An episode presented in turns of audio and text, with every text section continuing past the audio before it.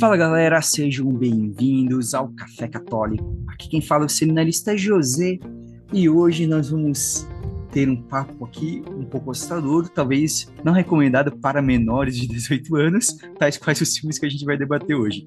Nós vamos falar sobre filmes de um gênero muito específico que tratam aqui sobre exorcismos, sobre possessão demoníaca, é, os melhores e os piores do tipo. E para falar sobre isso, sempre comigo, minha irmã, Bruna. Eu queria ter uma filha chamada Annelise, mas o Pedro me proibiu. E o já citado aqui, Pedro. Eu quero ver nessa noite cabeça virando, saindo fluido pela boca, gente levitando. Eu quero ver terror. E também o nosso especialista de ouro, nosso amigo Vinícius Cisne.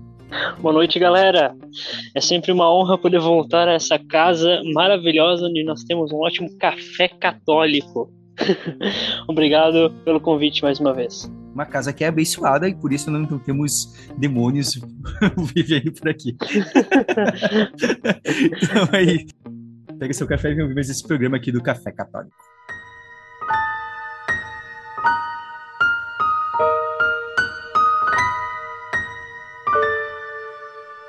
a gente fez, já fizemos um programa falando sobre terror, sobre o universo do terror, aqui o Vinícius esteve com a gente também. E hoje a gente teve a ideia de falar um pouquinho mais especifica, especificamente desses filmes né, de exorcismo, de. Tratam, realmente, de exorcismo, de possessão demoníaca, assim, que trata um pouco disso. Um pouco porque a gente sabe que esses filmes fazem, muitos desses filmes fazem bastante sucesso. Que a gente vai ver um pouquinho porque praticamente todos eles têm algum probleminha teológico neles, assim. E é importante às vezes a gente ver, assim, conversar pra gente analisar e ver o que, que a gente pode tirar de bom, o que são os filmes que dá pra gente tirar algo bom, quais que não dá pra tirar nada, porque tem uns que não dá mesmo. São ruins. São ruins em todos os sentidos.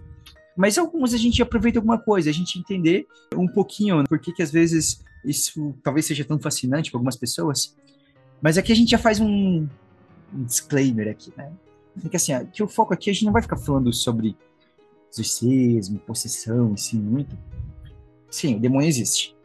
O Papa Francisco está em documentos recentes, ele até chegou a citar, falando sempre que nós não podemos apagar, entrar numa ideia, né, modernista, assim, muito materialista, e que a gente acha que o, o mal, não existe o mal espiritual. Existe. Ele é real. Mas, é, geralmente não vai se manifestar como a gente vê nesses filmes, assim, na maioria dos filmes. Exatamente. Tem um, tem um certo exagero, né? Profundo exagero. Pra nossa sorte, né? é. Não, e porque assim, ó, também, se o demônio se apresentasse de uma forma completamente grotesca, ia ser mais fácil para pro pessoal ficar longe dele, sabe? Se ele só se apresentasse dessa forma. Então... Tem uma frase no não é sobre o tema aqui especificamente, mas no início do filme O Advogado do Diabo tem uma frase que eu não sei se, eu acho que não, ela não é original do filme em si, mas você não quer, mas ele cita uma frase que a, que a maior estratégia do demônio é fazer as pessoas acreditarem que ele não existe. Né? Então, assim, se ele se mostra demais, as pessoas percebem também. Exato. É. E, e, é interessante, só, só fazendo um ponto com o que tu disseste, é uma balança muito tênue, porque de um lado nós temos aquele fascínio de que ah, o demônio não existe, né? É tudo problema do ser humano, né? O mal é consequência do ser humano. E tem aquele outro lado que é a supervalorização do mal, né? Tudo é demônio. Tudo é o demônio. Então, nós temos essas duas faces que, claro, são usadas pelo mal. Né? Então, de um lado tem um certo ateísmo e do outro tem um, uma certa idolatria ao demônio, né? Exatamente. Bom, pelo menos é assim, é assim que eu vejo. E outros padres também colocam dessa forma, né? Então é preciso ter um equilíbrio, né? Saber a doutrina da igreja certinho sobre essa crença no mal, né? É, a gente sabe que os melhores filmes sobre exorcismo, eu acho que o melhor que eu conheço até hoje é aquele dos Pôneis Malditos. Porque é bonitinho, mas na verdade é do mal. É nem o exorcismo. É demoníaca. Mas, mas eles lançam uma maldição e quem assistiu até o final lá. Uh, é verdade, verdade. Eu peguei nessa maldição, porque até hoje a música não saiu da cabeça. É,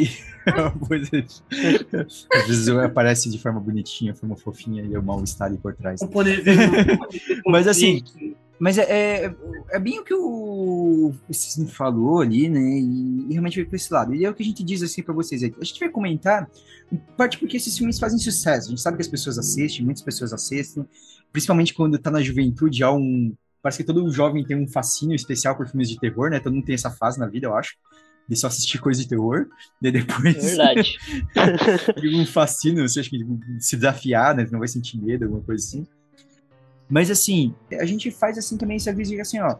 É, como isso falou assim, procure estudar doutrina. Então, antes de você se preocupar muito, às vezes, em ficar ouvindo só, ah, lendo livros de padres exorcistas, depoimentos, sei lá, de é, ex-satanistas, que de pessoas que foram vacinadas só por essas coisas, vai ler o catecismo, vai ler a Bíblia, né? Vai ler uma história de um santo, vai fazer lê essas coisas padres, assim. Lê, lê, os padres da igreja.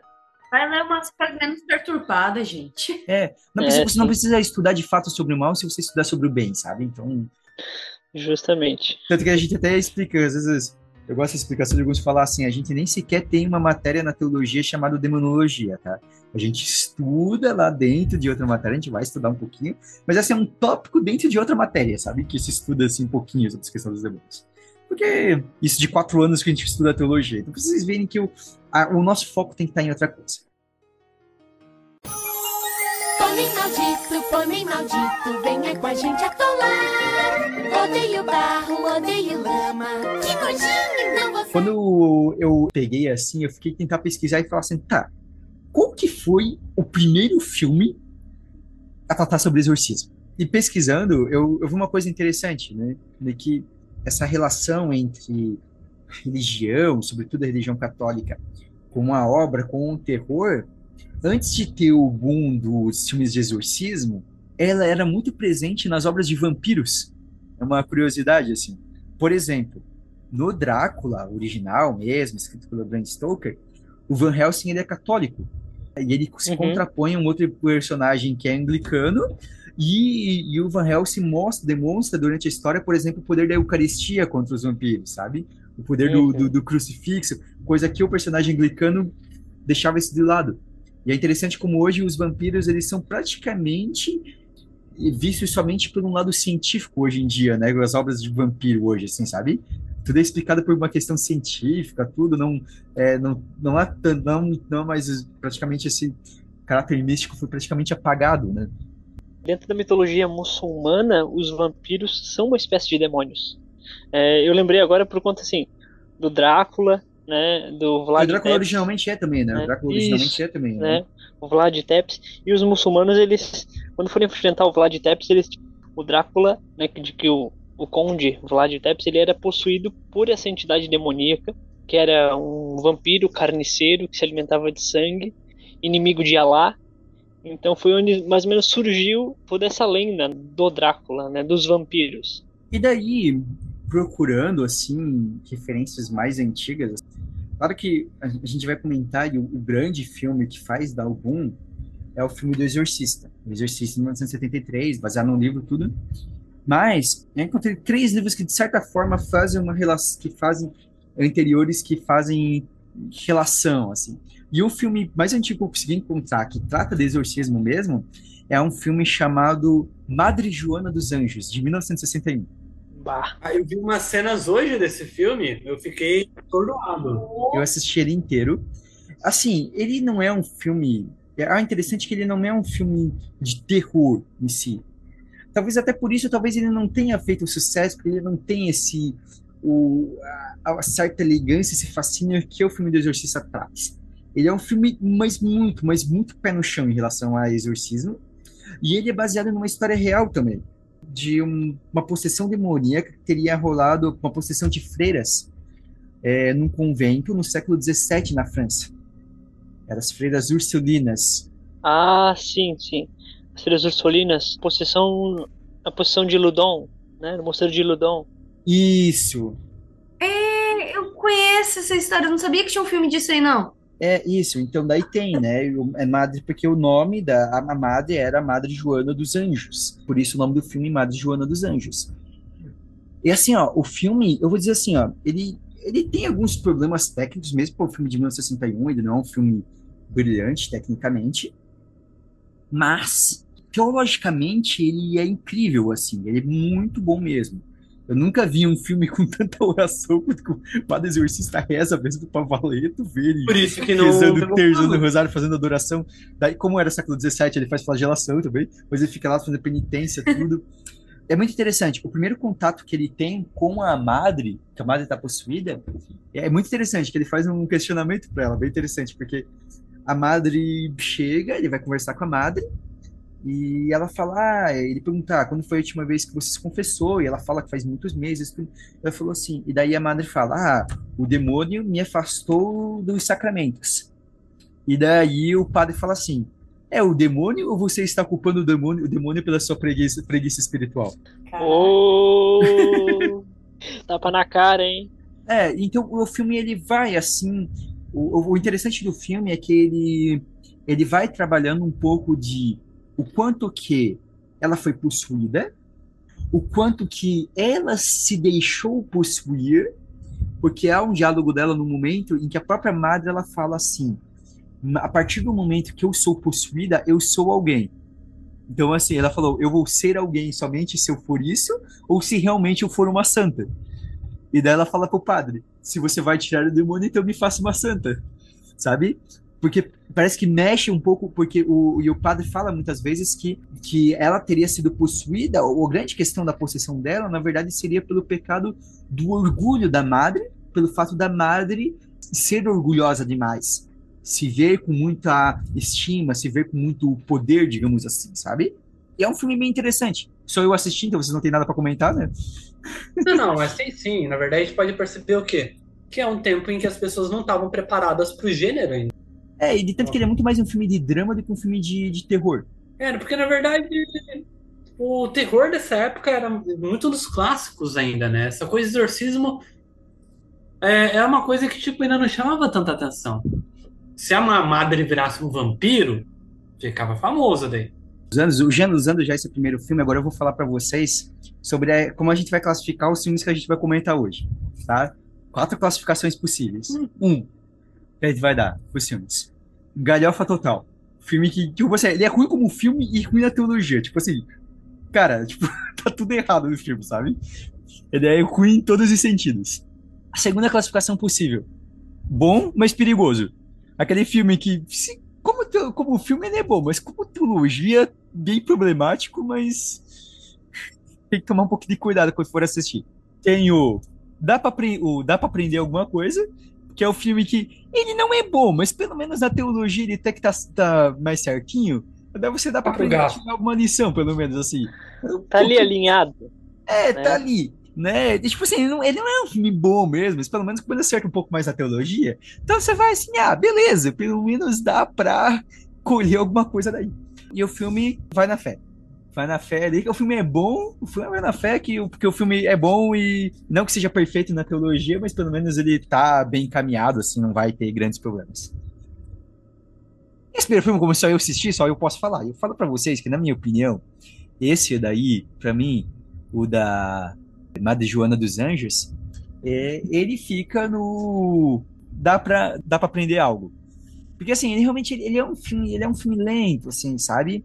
E é tipo, eu já explico, eu eu já aviso que não é um filme de terror. Pra quem for procurar pra assistir. Ele é interessante, ele é muito mais um drama, assim. Mas a própria, assim, tem umas atuações que são meio fraquinhas, assim, sabe? Uns atores, assim, que não tava, assim, a própria atriz faz a madre, assim, tá tão legal, assim. Mas o, o filme é bem interessante, porque ele trabalha bastante bem a questão da tentação. Então, tipo assim, além da madre, por exemplo, tem uma outra irmã que acaba sendo meio que seduzida por um outro cara para fugir do convento, depois ela se arrepende, porque ela é abandonada pelo cara, então ele vai trabalhando, assim, a, a questão da, da tentação de várias formas, né?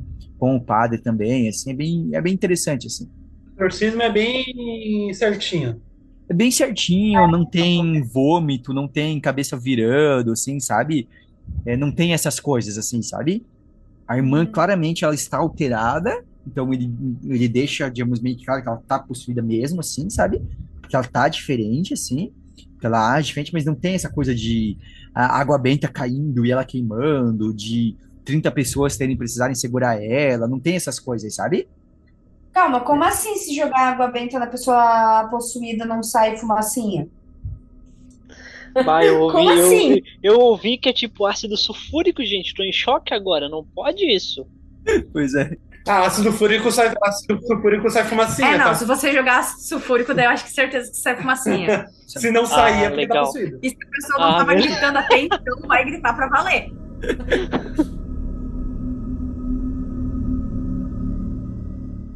comento rapidinho um filme que eu só achei curioso, porque eu lembrei disso daí, porque ele não é, ele não trata do exorcismo, ele- mas é meio curioso, porque tem um filme sobre São José de Cupertino, que é o Santo Relutante, que é de 1962, e, e que ele tem um exorcismo no final, porque muita gente achava que São José de Cupertino tinha um demônio, daí tentam fazer um exorcismo dele, que claro não dá certo porque ele não estava possuído, né? Mas aí depois, ao invés de ver ele possuído, verem ele tem uma cena lá de só, tipo, vendo uma grande luz, e tu não percebe, na verdade, no final que é, o cara que queria tanto exorcizar ele, o padre que queria tanto exorcizar ele, percebeu que estava diante de santos. E um detalhe: São José de Cupertino foi um grande exorcista. Ele, ele, eu não- vou dar uma classificação, porque isso aqui não é sobre o tema mesmo, eu só achei curioso, porque foram as referências mais antigas que eu achei, assim, de exorcismo sendo retratado. Excetuando, talvez, alguns filmes, tem alguns filmes sobre Jesus ali no século XX, da década de 20, década de 30 também, que mostram daí Jesus, né, expulsando o demônio. Então você tem essas referências. De padres realizando exorcismo, tem isso daí, da Madejona dos Anjos, do Santo Relutante, né? Santo Relutante não acontece.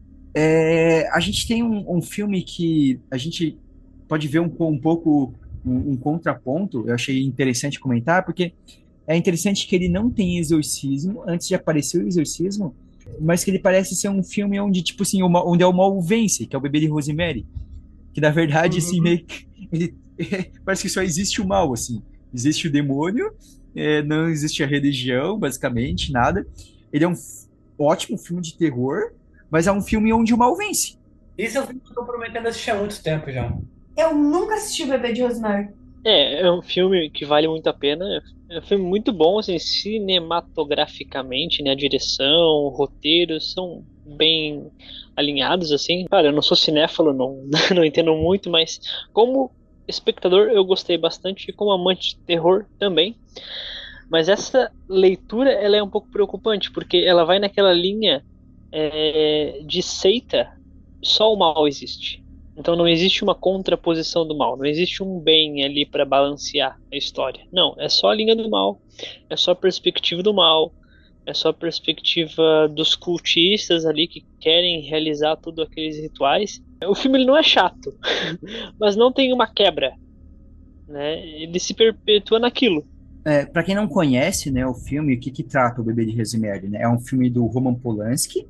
O filme é um casal, então você tem a Rosemary e com o seu marido, né? Eles, né, eles estão querendo, pensam, talvez um filho. Rosemary acaba, digamos assim, sendo violentada, né? Ela acaba grávida, né? E aos poucos ela tem filho e ela começa a descobrir que acho que ela foi, digamos, engravidada pelo, pelo demônio. Meu Deus do céu, cara. Tá, então É. esse filme daí talvez encaixe naquele lá que é, teologicamente é uma jossa, mas cinematograficamente maravilhoso. E esse filme eu sei que ele é responsável por uma memória falsa que as pessoas têm. De qual é a cor do olho do bebê. O bebê não aparece. É, e uma galera fala que o olho do bebê é preto. É, e isso é uma das coisas geniais assim do filme, que é justamente porque você não vê, é, você só vê a reação da Rosemary, da mãe olhando pro bebê. Você não vê o bebê, você só tem a reação dela, sabe? O terror dela olhando pro bebê. Isso pode ter vindo de talvez de outros filmes que fizeram plots parecidos também, sabe? E talvez tenha confundido. Porque sempre que um filme faz sucesso, sempre tem os genericão que vem depois. né? É um, é, é um filme que não dá necessariamente medo. Ele é- não é um filme assim que ah, vai te assustar. Mas- Tem ali uma leve pegada de terror psicológico. É, né? uma, uma extensão, né? A tensão que você tem assim. Sim, assim, não aparece propriamente um exorcismo, né? Não é um filme de exorcismo propriamente dito, mas tem ali aquela realidade do mal, tem aquela realidade do demônio, né? Com uma figura de estuprador, né? Ela podia ter denunciado, mas não sei, acho que não, não vai dar em nada, né? Infelizmente. O BO não vai dar certo. Mas. Interessante, é um filme interessante. Complicado, mas interessante. quando a gente for começar, porque aqui é um, é um roteiro, né, todo fictício, então é mais fácil você perceber as analogias. A gente vai ser, a gente vai ter um pouco essa discussão, porque é uma, uma discussão que cinematograficamente tem. Porque, assim, para quem não acredita em nada, quando só vai ver sempre os filmes de exorcismo pela pura ótica da analogia. Só que isso se torna um pouco mais problemático quando são filmes que se inspiram em histórias reais, né? Você vê somente como uma analogia, somente. Mas o Bebê de Rosemary, ele é claramente uma analogia, né? É, é uma analogia, um, um, um, primeiro, uma questão dessa questão da violência sexual, né? Da mulher, como a mulher se sente tendo que gerar um filho de alguém que foi de uma violência. Sim, exato. Uhum e, e os próprios dramas do, do parto em si, né? Então, porque boa parte do filme é ela sofrendo com a gravidez, ela sofre muitas uhum. dores, ela perde peso, sabe? Toda a gravidez dela é problemática, porque basicamente é, ela está mas ele tem claramente essa analogia, né? Mas assim, é realmente assim, eu acho a parte ele entra no é, acho que claramente se for falar da classificação, ele entra ali no, no bom, mas é, mais problemático dele, né? Bom, mas cuidado. Nem me lembro o nome que eu dei no início. É... Basicamente nessa, mas nessa segunda discussão. Porque senão, uma, cinematograficamente, ele é muito bom. Ele é um clássico terror. É um filme, assim, que realmente, assim, você só tem que ter esse pezinho atrás, assim, sabe? De entender que é um filme que é feito numa perspectiva onde realmente não existe bem. E dá pra gente fazer uma crítica a partir disso. Mas é Sim. é realmente ali é, existe o, o mal, somente onde também o terror psicológico ele não está só relacionado com a pessoa que assiste, mas você reflete o terror psicológico na própria gestão, na própria Rose. A gente tem aquele drama, como você falou, aquele drama de carregar no seu ventre um filho que não é do cara que ela está junto, né? Toda aquela situação perturbadora com a gestação. Então vai se surgindo conflitos mentais dentro dela, né? onde ela realmente vê aquela criança como um demônio. Se é, se não é, se é interpretativo, se é figurativo, enfim, isso cabe à pessoa que assiste, né, ver. Mas dá para ter essa leitura. É, e no final, tipo, se é no final que ela tem certeza mesmo, né, que é revelado para ela que, que o bebê é... O bebê. É um, demônio, né? É um demônio, um demônio. Isso. E daí falam para ela que ela não é obrigada a se juntar ao culto, né? A gente vai uhum. também o filme tem mais de 50 anos, né? Saber, assistir é. sabendo dessas coisas não tem problema. Eu assisti sabendo de tudo isso e eu ainda o filme foi bom. Mas assim, uhum. e daí ela fala que não é obrigada e ela, digamos, no fim ela acolhe o filho, né? Tem esse lado do lado de mesmo ela não querendo, ela decide por fim acabar acolhendo o filho, né? Porque ela coloca no berço com, com um sorriso no rosto, né? No fim ela acaba acolhendo. É, é interessante. Pode fazer uma leitura também de que, de certa forma, ela gestou tanto o mal na vida dela que ela colheu, né? Ela colheu. Aquilo foi germinando, germinando, né? Então agora ela vê aquilo com naturalidade, de certa forma, né? É, talvez uma natureza de que, assim, o bebê não teria culpa, né, de qualquer maneira. Então, vamos fazer um pouco essa leitura. Como o filme, no fim, é uma grande analogia, então dá pra fazer essa leitura, assim. No fim, ela colhe o bebê porque o bebê em si não teria culpa. Ainda é o filho dela de qualquer maneira.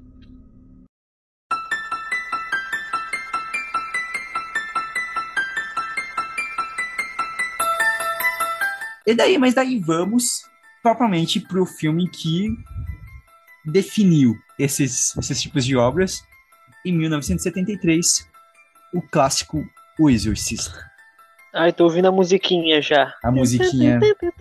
Agora tem gente vomitando, levitando, virando o cruz de cabeça para baixo. Agora é. é o que o pessoal entende como exorcismo.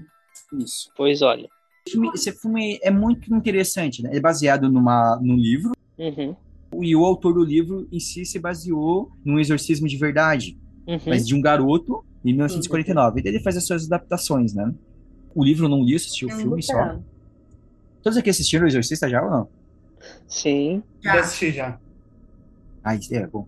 Esse todo, mundo... esse todo mundo dá pra comentar. todo mundo assistiu. É. Esse filme é bom mesmo. Sim, com certeza. É um filme muito bom. É, tipo, só que daí ele falha na parte teológica, né? É, ele vai ter, tipo, uma seriedade na parte teológica, mas ele vai ter uma fantasiada daí. É, no é final, né? No tem final, né? No exorcismo propriamente sim, dito, né? É. Mas eu acho Aí, que a construção sim. teológica, até a cena do exorcismo, ela é muito boa. Sim. Esse filme até ele é responsável por essa questão de que se você fizer um filme de exorcismo hoje, que não tenha pelo menos uma cara feia, o pessoal não consegue levar a sério. Verdade. Uhum. Tem que ter todo um quilo de maquiagem Exato. pra mostrar que o demônio tá ali. Porque se tu faz algo sutil, as pessoas vão pensar, ué, mas não era o demônio. É. Não tinha. É, e ele- esse filme ele vai estabelecer várias coisas que a gente vai ver direto nos filmes, que é Hum. o, o, o padre lidando com uma crise de fé, a, a dúvida, é, basicamente, é a menina, uma pessoa normal que começa a apresentar uns comportamentos estranhos, é, a tentativa de resolver com a ciência, primeiro, quando isso não resolve, vai atrás da fé. E é interessante que, geralmente, na maioria desses filmes também, quem tá, tipo, é uma coisa curiosa dos filmes, que quem sofre a possessão, geralmente, a família não é propriamente uma família assim, não, não é uma família católica, muitas vezes é uma família que nem acredita direito, assim, em Deus, e, mas Uhum. as pessoas sofrem a possessão, né? Gente vai ver vários filmes que vão Exatamente. seguir esses padrões, Sim, assim, sim. né? E, e, de certa forma tem até algumas explicações, até mesmo teológicas para isso, né? Por mais que eu acho que não, não foi a intenção dos diretores roteiristas a partir dessa visão, mas faz um certo sentido é, aqui se tratando da teologia, porque de certa forma Deus permite isso como um testemunho da ação da misericórdia dele no mundo, né? Através da libertação da alma e tal, né? Isso a gente vai ver mais pra frente em alguns filmes, mas é uma realidade interessante que Deus permite a ação do mal para que o bem manifestado na sua misericórdia se prevaleça e assim podendo gerar também conversões, né? Então é uma é uma expressão belíssima, né? Mas claro, se a gente for olhar para esses filmes, não é pensado assim, né? Mas dá para ter essa leitura, né?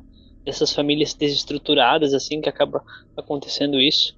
Então isso de certa forma é bem real. É, e, e o, o filme, assim, o, é, o, o próprio filme, O Exorcista, ele é curioso, assim, também. É, acho que o título, ele, ele para mim, ele entrega isso, né? O fato de que o personagem principal é o padre, né? Uhum. É, principalmente o padre Damien, né? E depois vai aparecer o padre Uhum. Mary também, né? Porque é, é, é interessante assim, que o padre Lancaster Mary, ele já é mais experiente. Ele já teve seu contato com o mal. Né? Sim, ele já, é, já fez exorcismos antes, Ele já fez tudo. exorcismo, assim. Ele E é um o Karras, isso, ele não. Ele é psicólogo. isso, ele é né? psicólogo. Ele, é um, ele é- ele é um psicólogo. Ele, ele não acredita no mal. A gente olha no começo do filme, ele vai dizer, ah, não, o mal ele é apenas uma invenção da igreja, né? O demônio é uma invenção da igreja para falar a respeito do mal na humanidade, né? Então, tendo uma linha muito mais científica, né? Onde depois os dois se unem, né? Então é interessante que tem essa união também da fé e da ciência, que é expresso também no exorcismo, né? No próprio ritual, onde é preciso também um olhar clínico, né? Um olhar da medicina, né? Se tratando do ritual de exorcismo, né? Então dá pra ver essas nuances, essas explicações são pequenos detalhes, mas que dizem muito no próprio filme, né? É Uma, uma coisa curiosa também do, do filme, que acho que assim, hoje em dia vai ser muito difícil a gente encontrar algo assim, né? De pensar que tá fazendo 50 anos o filme, né? Você vai fazer 50 anos o filme esse ano. É, que quem sugere primeiro um exorcismo é um médico. Uhum. Exatamente. Pois é. Porque tem um transtorno, os transtor, transtorno de possessão, É. onde a pessoa realmente acredita que está possuída. É. Né? E, o, e também uma coisa boa que o, o filme ele, né, ele, ele deixa, né, entender, porque o, o, que eu acho legal do, do, do Exorcista é que muita coisa ele não vai te jogando na cara, ele só vai mostrando, é, e realmente ele vai mostrando, né, então ele mostra, né, que provavelmente a porta de entrada para a menina ser possuída é porque ela brincou com o tabuleiro de, a tabuleiro de Ouija, né, Uhum. Isso. E que isso é um detalhe da história real. teria sido isso, né, Teria Uhum. sido isso. Porque só para deixar claro, pessoal, a gente. é, eu não sei hoje, beleza? Mas que por muito tempo, nos Estados Unidos principalmente, isso era vendido como um brinquedo para criança, sim, sabe? Era cultural. Tu comprava, tipo, junto com a bola para criança brincar. assim como eu no Brasil. Assim como aqui a gente não tem, mas infelizmente acaba se tornando bem cultural e muitas pessoas acabaram acabam fazendo isso na adolescência de brincar, de brincadeira do compasso, essas coisas assim, que a, ide- a ideia é a mesma, né? Uhum. Isso, que é uma adaptação da tábua Ouija. né? Então, Então, aqui- a tábua Ouija, para quem não sabe, é uma tábua para tentar se comunicar com espíritos. Então, Né? assim, sem, sem paranoias, como a gente falou, sem ter paranoias, cara, nunca é bom você mexer com essas coisas. Na via das dúvidas, não mexe. É, sabe? Tipo, É, não é legal, não é uma coisa legal. É uma coisa que nunca vai ter Vai algo de jogar um positivo. GTA que é melhor, gente. Nunca vai ter algo de positivo, assim. Então, assim, no mínimo, no, né? No mínimo não vai te acrescentar nada. Então, assim, é, então, tem uma, uma, não precisa ficar agora preocupado porque um dia você brincou na sua vida. Não, cara, confia em Deus, reza e confia, Deus é maior e pronto, sabe? Exatamente. É, tranquilo, É. assim, também não precisa ter um desespero, porque, eu- mas também, assim, não faça isso, não faça. Se você percebe que alguém está fazendo, desaconselha, desincentiva isso, né? Sem, E- sem criar paranoia em si, mas incentiva, né? E uma coisa curiosa do caso original é que não se sabe o nome do menino, porque foi preservado, né? Ele tem o nome fictício, mas o menino era de família luterana. E quem tentou primeiro encarar a situação foi o pastor luterano. Só que não conseguiu fazer nada, ficou com medo e chamou um padre. Pois olha. Daí teve que vir um padre que teve vir à igreja católica para resolver o negócio. É, o, umas coisas que eu gosto, assim, do. é, como eu disse, que eu falei pro Pedro, o Pedro falou que ele falha teologicamente, no final realmente ele tem os exageros, infelizmente, mas ele vai construindo bem, né? Porque, ah, essa questão. é, se tenta esgotar primeiro as, as, as questões psicológicas, daí o padre de minha ele faz um pedido formal para a igreja para conduzir o exorcismo, como tem que ser, daí é enviado um padre exorcista propriamente, que é o padre Merlin, né? Para ajudar, né? Então ele vai mas construindo comparado isso. com os outros filmes, pelo Sim. menos esse é mais equilibrado. Sim, Sim. ele vai construindo isso. Assim, se tratando das formalidades do ritual mesmo, Ah, é, ele, ele, ele é muito canônico, ele é muito correto. Sim, né? sim. O próprio ritual que eles usam era o ritual que existia até, Uhum. até 1999, eu acho que foi reformado, foi Uhum. alterado, Isso, é, isso. mas eles usam realmente o ritual Eles que era usam. utilizado. Só que o filme mesmo, ele, ele, ele brinca com essa possibilidade de ser uma coisa inventada, principalmente com a cena da água, né? Daí durante o, o ritual. Uhum. Sim. É. Aí a água da bica, não é água, não é água benta. É, eles jogam a água da torneira. Só que ela reage Uhum. como se fosse água benta, caindo e queimando, né? Gastando, queimando e tudo. Sim. Desculpa, a gente caracteriza como então esse filme? Eu ia perguntar isso também. Ah, cara, eu pra mim é tipo assim, ó. Vai na fé, cara. Assim, é claro que o É, final. que Assim, é claro que o final é exagerado. O final é exagerado. Mas eu acho assim. eu- eu- ok, sabe? É, infelizmente, tipo assim, é Hollywood. é um exagero tolerável. É, infelizmente é Hollywood, e daí eles criam realmente. O céu não é tudo aquilo, assim, quando é uma pessoa possuída.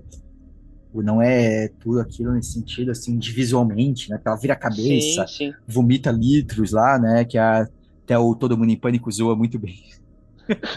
Verdade. Fica ele, o padre Claro, vomitando, claro. todo mundo vomitando. Ah, Aquele, não, porque é aquele Sim, vômito sim, absurdo, assim, né? Não é? No, no filme é aquele vômito Sim. absurdo. É um vomitinho ela vomita na, na- aham. do lado, assim, sabe? No Normal. É um vômito, assim, realmente Sim. absurdo. É, e, e principalmente as mudanças físicas, assim, não é tanto assim, sabe? Essa questão de mudar Uhum. tão fisicamente, assim. Claro, há, há sofrimento, né? Há sofrimento numa possessão, isso sem dúvida, mas não algo tão exagerado assim. Então, assim, eu, eu digo assim por mim, né? eu assisti o filme, tanto que foi esse filme que depois me, me deixou fascinado por estudar o exorcismo, mas eu queria saber o que, que é real e o que, que é exagero, né? E, e, claro, sempre a partir da ótica da igreja, né? Onde esse filme ele é bom, teologicamente ele é bom, mas desconsidera o final. Teologicamente ele é bom na questão de o relacionamento entre o possuído e o demônio, as nuances do exorcismo, a liberação para o exorcismo, a realidade dos padres, né, a relação da fé e da ciência também, né? É um filme muito bom. Mas é preciso você entender ali que não é tudo aquilo, né? Ah, a levitação extrema, litros e litros de vômito verde, né? A cara toda destruída, né? Com 15 quilos de maquiagem, então não é tudo aquilo. Né? É preciso ter um bastante pé no chão. Mas é sim onde é recomendável para quem gosta de exorcismo, né?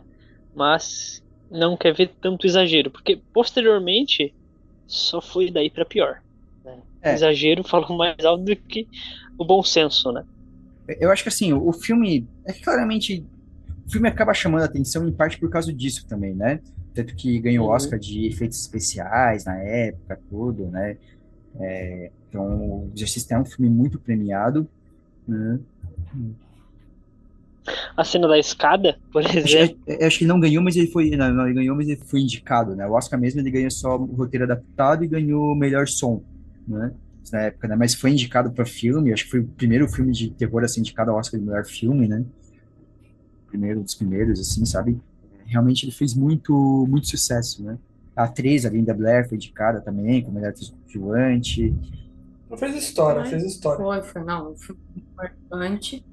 É, e, e, definiu. E daí, claramente, a gente vai ver nos filmes, acho que até pra gente perceber um pouquinho isso, como tem filmes como é, difere, assim, como tem diretores que preferem pegar um pouco esse lado é, psicológico de fé, de análise de fé, que é toda a primeira parte do filme, que é a grande parte do filme, e como tem muitos filmes que é, preferem dar muito mais enfoque para essa questão do, do gore, né, do exagero, do, das cenas, assim, sabe, de, de terror, assim, você claramente vê que é, cada um, as leituras que se faz a partir de Exorcista, né, porque, uhum. e daí claramente, né, para alguns eles vão sentir um pouco como aquilo mais próximo do real, um pouco daquela ideia de um, você contando uma história e você dando é, um enfoque, né, mostrando um pouco de tipo assim, ó, a presença do demônio é real.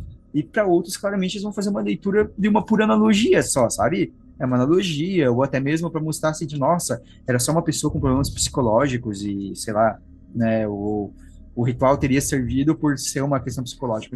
Porque a gente já deixou claro, né, que o mal existe, assim, esses exageros. Tá, então a gente pode passar pro Exorcista 2? É, que daí começa a galhofa. Aí acaba com tudo. Esse a gente já pode, esse a gente já pode classificar como galhofa antes de comentar o filme? Cara, isso. O filme, assim, ó, o galhofista. Ele, é. Ele, ele, ele, eu, só fico, eu, eu só fico tentado a criar uma terceira categoria, porque depois vai ter o, o Exorcista 3, que consegue ser mais galhofa ainda. porque daí deixa de ser Exorcista e passa a ser X-Men. É que assim, é que assim, existe o filme galhofa que às vezes você até pode assistir e ficar indignado, mas pelo menos você consegue se divertir mesmo com a indignação. Aí tem os filmes do pra que perder o tempo? Como todo filme, como todo filme que faz muito sucesso, as pessoas depois falam assim, por que a gente não vai fazer uma continuação? Então chamam ali da Blair de novo lá, né, pra reviver o papel dela, né? Mas aí o filme... Contrata. Ela tava precisando de uma graninha, foi. Não consigo julgar ela. Não, não, não a culpe. Ela foi só fazer o trabalho dela. Alguém quer dar um breve resumo aí do Exorcista 2 aí? Eu nunca vi Exorcista 2, nem o 3. Eu nunca é, perdi o, tempo. É, o dois, os dois, as, as ideias mais bizarras que tem, é basicamente, eles botam ah, tipo, to, todas as lideranças igreja católica, tipo, meio que dizendo assim que não que Satã que o, que o demônio não existe, e daí transformam o Padre Mary postumamente num, tipo, um discípulo meio de nova era de Teilhard de Chardin. Mas assim, seria bem New Age, assim, em vez de ser um cara ativamente de fé, transformam postumamente o Padre Mary num padre que teria sido todo esotérico, assim, sabe? bizarro, assim, bizarro, bizarro. No 3 é isso indo pra baixo, né? É, o 3 o 3, ele tem um bizarrice mais, porque que eu vou falar que ele é mais galhofa ainda. Porque daí o demônio, porque o grande né, demônio é o Pazuzu, né? Que aparece lá na ah, o primeira. É, que aparece inclusive na primeira cena do, do, do Estão, o exorcista, o primeiro exorcista começa né, com o Padre Mary, que ele é um arqueólogo também, ele encontrando é, um, essa a estátua né, do Pazuzu numa igreja enterrada, assim, sabe? E daí, tipo, esse prenúncio dele que ele vai enfrentar o Mormone, ele já tinha tido um contato nos superior. Essa história também vai ser contada posteriormente, daí, né, na prequel. Mais detalhes disso. Mas daí, no Exorcista 3, Pazuzu resolve se vingar do Padre Mary, então ele possui o corpo enterrado do Padre Mary, que é animado pelo Pazuzu. Jesus. Ele fez um humor muito louco. Olha, Ai, cara, mano, assim, ó. É, é só isso que a gente precisa dizer, que assim, ó, mano, é. já é, lou já é louco o demônio possuir um defunto, ainda mais o Padre Mary. Não, é muito ruim, Guardando assim, é céu muito olhando. ruim. Caraca. Não, o Padre Mary não tem um minuto de paz, né? É muito Pois ruim. olha. Não, é tipo assim, reanimou o corpo. Assim, é, é bem. Tipo assim, claramente tu vê que a pessoa- a galera que faz o filme, tipo assim, abandonou qualquer conceito teológico, qualquer coisa assim. Não, não, de vez, acabou. assim. Virou Acabou assim, ali. É, terror pelo terror somente, assim. Não precisa ter história mais. Ah, Não, é- vocês estão falando de exorcista ou não precisa- é, é bem nessa. Cadê o Brandon Fraser com a pistola? Não, fala mal de múmia, porque a múmia, pelo menos, o filme causou, causou medo em algumas crianças. Não, Pelo gente, menos o, conseguiu cumprir o, isso. prim- o primeiro é bom, o primeiro é bom, realmente, realmente. E daí a gente O tem a, a prequel também. Que a prequel existe do, do, do Exorcista, que existe duas versões dessa prequel. Isso já não assisti nenhum daí. O que, o que aconteceu? Tem, tem duas. Exorcista. É, é, tem o Exorcista o Início e tem uma Uhum. que é chamada Domínio. Ah, sim. É, esse- esses dois filmes, eles, claramente, é o que eu falei assim, eles dá para você ver é, a diferença de leitura do- dos filmes, né? O que aconteceu? O, diretor, ele foi contratado e ele estava fazendo o filme dele. Daí o estúdio não gostou porque ele estava indo, eh, fazendo a leitura dessa, um pouco mais dessa linha da, do questionamento da fé, sabe? Do questionamento da fé, sobre, e botando, contando a espada, porque daí conta a histó- a história do padre Mary, Mary. A história dele lá, então, lá, de quando ele, na escavação, tudo, que a gente tem aquela pequena cena no, no primeiro exorcista. Com- explorar aquele passado. É, esse passado dele com o demônio Pazuzu. E daí, assim, ele, ele foca muito nisso, né? Então, ele bota o Padre Mary numa crise de fé também, tudo. Só que o estúdio não gostou, demitiu o diretor, até deixou, deu um show, deu um dinheiro para ele e falou, beleza, faz a tua versão, mas contratou um outro diretor para fazer o filme, e foi o filme que eles, que eles é, fizeram propaganda para valer, que é o Exorcista, o Início. Só que o Exorcista, o Início, ele é bem daí essa visão do, do tipo assim, ah, o que importa é esse show de horrores, sabe? Indiana Jones. É. É o filme do padre Indiana Jones. Porque assim, eu olho pro Mary nesse filme e vejo, cara, é o Indiana Jones de batida. De É, ele sai na porrada com a mulher, porque daí a É. mulher tá possuída no final, ele sai na porrada com ela, Sim. sabe? Ela fica andando, assim, ela, eu- fica, ela fica andando, ela fica andando pelas paredes, assim, sabe? Bem assim. é bem Eu tô louco. com quase vontade de assistir o filme só pra ver o padre dando soco na mulher. Não, é, é bem louco. O, o Domingo, eu assisti, eu assisti, eu achei muito bom. Quanto à realidade do Padre Mary, assim, a história dele, a história dele, um aprofundar mais no Padre Mary, nesse conflito de fé. É um filme muito bom porque conta a história do Padre Mary. Você quer saber quem que é o Padre Lancaster Mary? Quem que é esse homem? O, o, o domínio, eu digo que ele tem suas faz um filme, mas eu digo que vale a pena ele assistir ele. Realmente, porque ele, ele foca nessa parte, nessa parte mais espiritual, nessa abordagem mais teológica, nos questionamentos lógicos, no questionamento de fé. O Exorcista, o início, é, meu, é galhofão, é só foca na, na- realmente na. Só o terror. Só o Foca no terror. terror, no terror pelo terror, fazer jump scare, ficar chocando com cena desnojenta, sabe? Então, assim, Com ele- cenas estranhas também. É, Se quiser, assista todo mundo de pânico. é. Essas- O Exorcista não é aquilo, né? O Exorcista, o início, vai contar, é galhofa, né? Mas o outro dá pra gente colocar no. Tipo, dá pra tirar algo de bom ali, né? Sim, Ele tem é suas mediano, falhas. é mediano. Ele é mediano, porque realmente não é tão bom assim, o, o filme, assim, então. Mas, como filme, ele tem as suas falhas, mas, mas ele é legal, assim. E eu acho interessante, assim, a cena inicial do domínio é muito interessante, né? De por que, que o Padre Mary perde a porque ele Uhum. começa com ele diante do exército nazista, ele é obrigado a escolher 10 pessoas para condenar, para morrer. Ou ele, ele escolhe 10 pessoas para morrerem, é, ou às vezes matam todos, e ele acaba escolhendo 10 e depois ele fica, deixa de acreditar em Deus, né? Por, um tempo, por causa disso, por causa do mal, né? Então é interessante esse Uhum. questionamento. é um, é um conflito de fé muito real e muito atual também, né? Porque diante do filme, desse filme, muitas pessoas podem se identificar com o Padre Mary, que diante de um trauma, diante de uma realidade perturbadora, né? Vamos dizer assim, a pessoa se confronta com a sua fé, com a sua espiritualidade, com a própria existência de Deus. Não, não que o filme vai trazer essa resposta, claro, né? Mas é um filme que ele expõe essa realidade que é muito presente ainda mais nos dias de hoje. Então, por isso que é um filme bom, é um filme, é um filme não só Eu digo assim, ele é um filme de possessão. O Dominion ele é um filme que fala da crise é, espiritual do Padre Mary. Né? Sim, O- exatamente. a, reali- a re- a realidade do demônio é um pano de fundo, claro, mas o foco ele é o Padre Mary.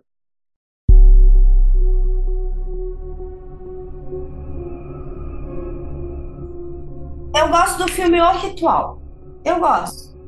O ritual é bom. O ritual é ótimo. Inclusive, inclusive, eu só assisti O Ritual por causa de irmãs. As irmãs Camelitas fizeram assistir. Pô, Vai na fé, vai na fé. O filme é bom, o filme é bom. Então, Bruno, dá, pra quem não assistiu, dá uma pequena sinopse aí, conta um pouquinho da. Com Anthony Hopkins, top demais. Que primeiro fez um padre do exorcista, depois foi fazer o Papa. Subiu na hierarquia. Foi promovido? Pois é, subiu na hierarquia da igreja. Mas então, a história acompanha um rapaz que ele entra no seminário para poder estudar. Aí, quando ele resolve que ele quer sair, desistir da, do da caminhada, porque ele não, ele não acredita no demônio, ele não acredita em Deus, ele tem todo um conflito de fé, Ou seja, tem tudo pra não estar no seminário. né? É, aí mandam ele para ele fazer um intensivo com o exorcista. Inclusive, eu queria entender essa lógica. Então, a pessoa não não tá querendo mais seguir como seminarista. Manda ele ver uns demônios. Mas, eu acho, mas, ele, mas ele não comenta isso. A gente sabe, mas eu acho que ele não comenta.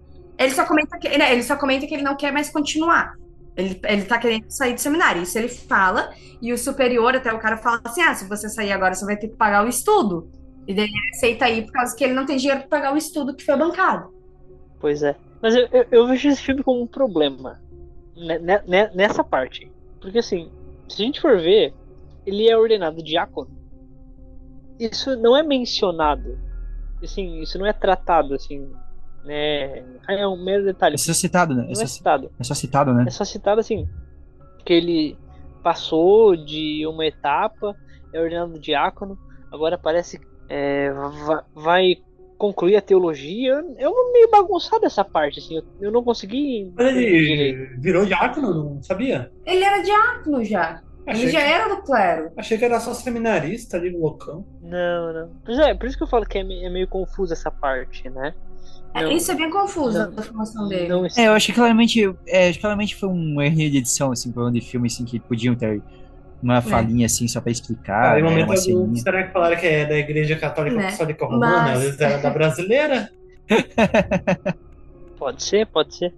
né? Mas a questão, mas a questão do filme é que ele vai, né? Ele é mandado para Itália para conhecer o padre exorcista.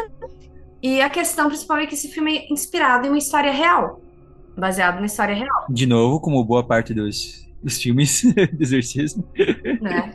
baseado na história real. E daí eu lembro, eu lembro que antes de eu assistir, tinha gente que falava assim: nossa, e esse filme revelou a verdade de que todas as dioceses católicas, né, todas as dioceses têm pelo menos um padre exorcista. Como se fosse um negócio muito sinistro, sabe? Um negócio tipo, não quer dizer que tem um monte de exorcismo, gente. Calma, relaxa. é. Toda diocese tem exorcista porque pelo menos tem um bispo, Pois é, basicamente. Bis- Bispo é o exorcista por excelência. exatamente. É, não é aquela coisa de, ah, é um possessão demoníaca e exorcismo toda semana. Não. Às vezes É, não. é preciso de um exorcista pra orientar, pra conversar, pra Eu vou, cara, eu amo, É. acabou que foi isso? Apareceu um espírito. Mas já tá acontecendo exorcismo aí, ó. Ô, José, começa o exorcismo aí. O Exorcismo. poss- que, que é o processo aí que deu barulho? Eu tô- Eu vou deixar isso na edição, gente. Vai dar um susto na galera. Vai dar um susto. Quem Tá tiver manifestação aqui, gente. tiver ouvido vai tomar um susto disso.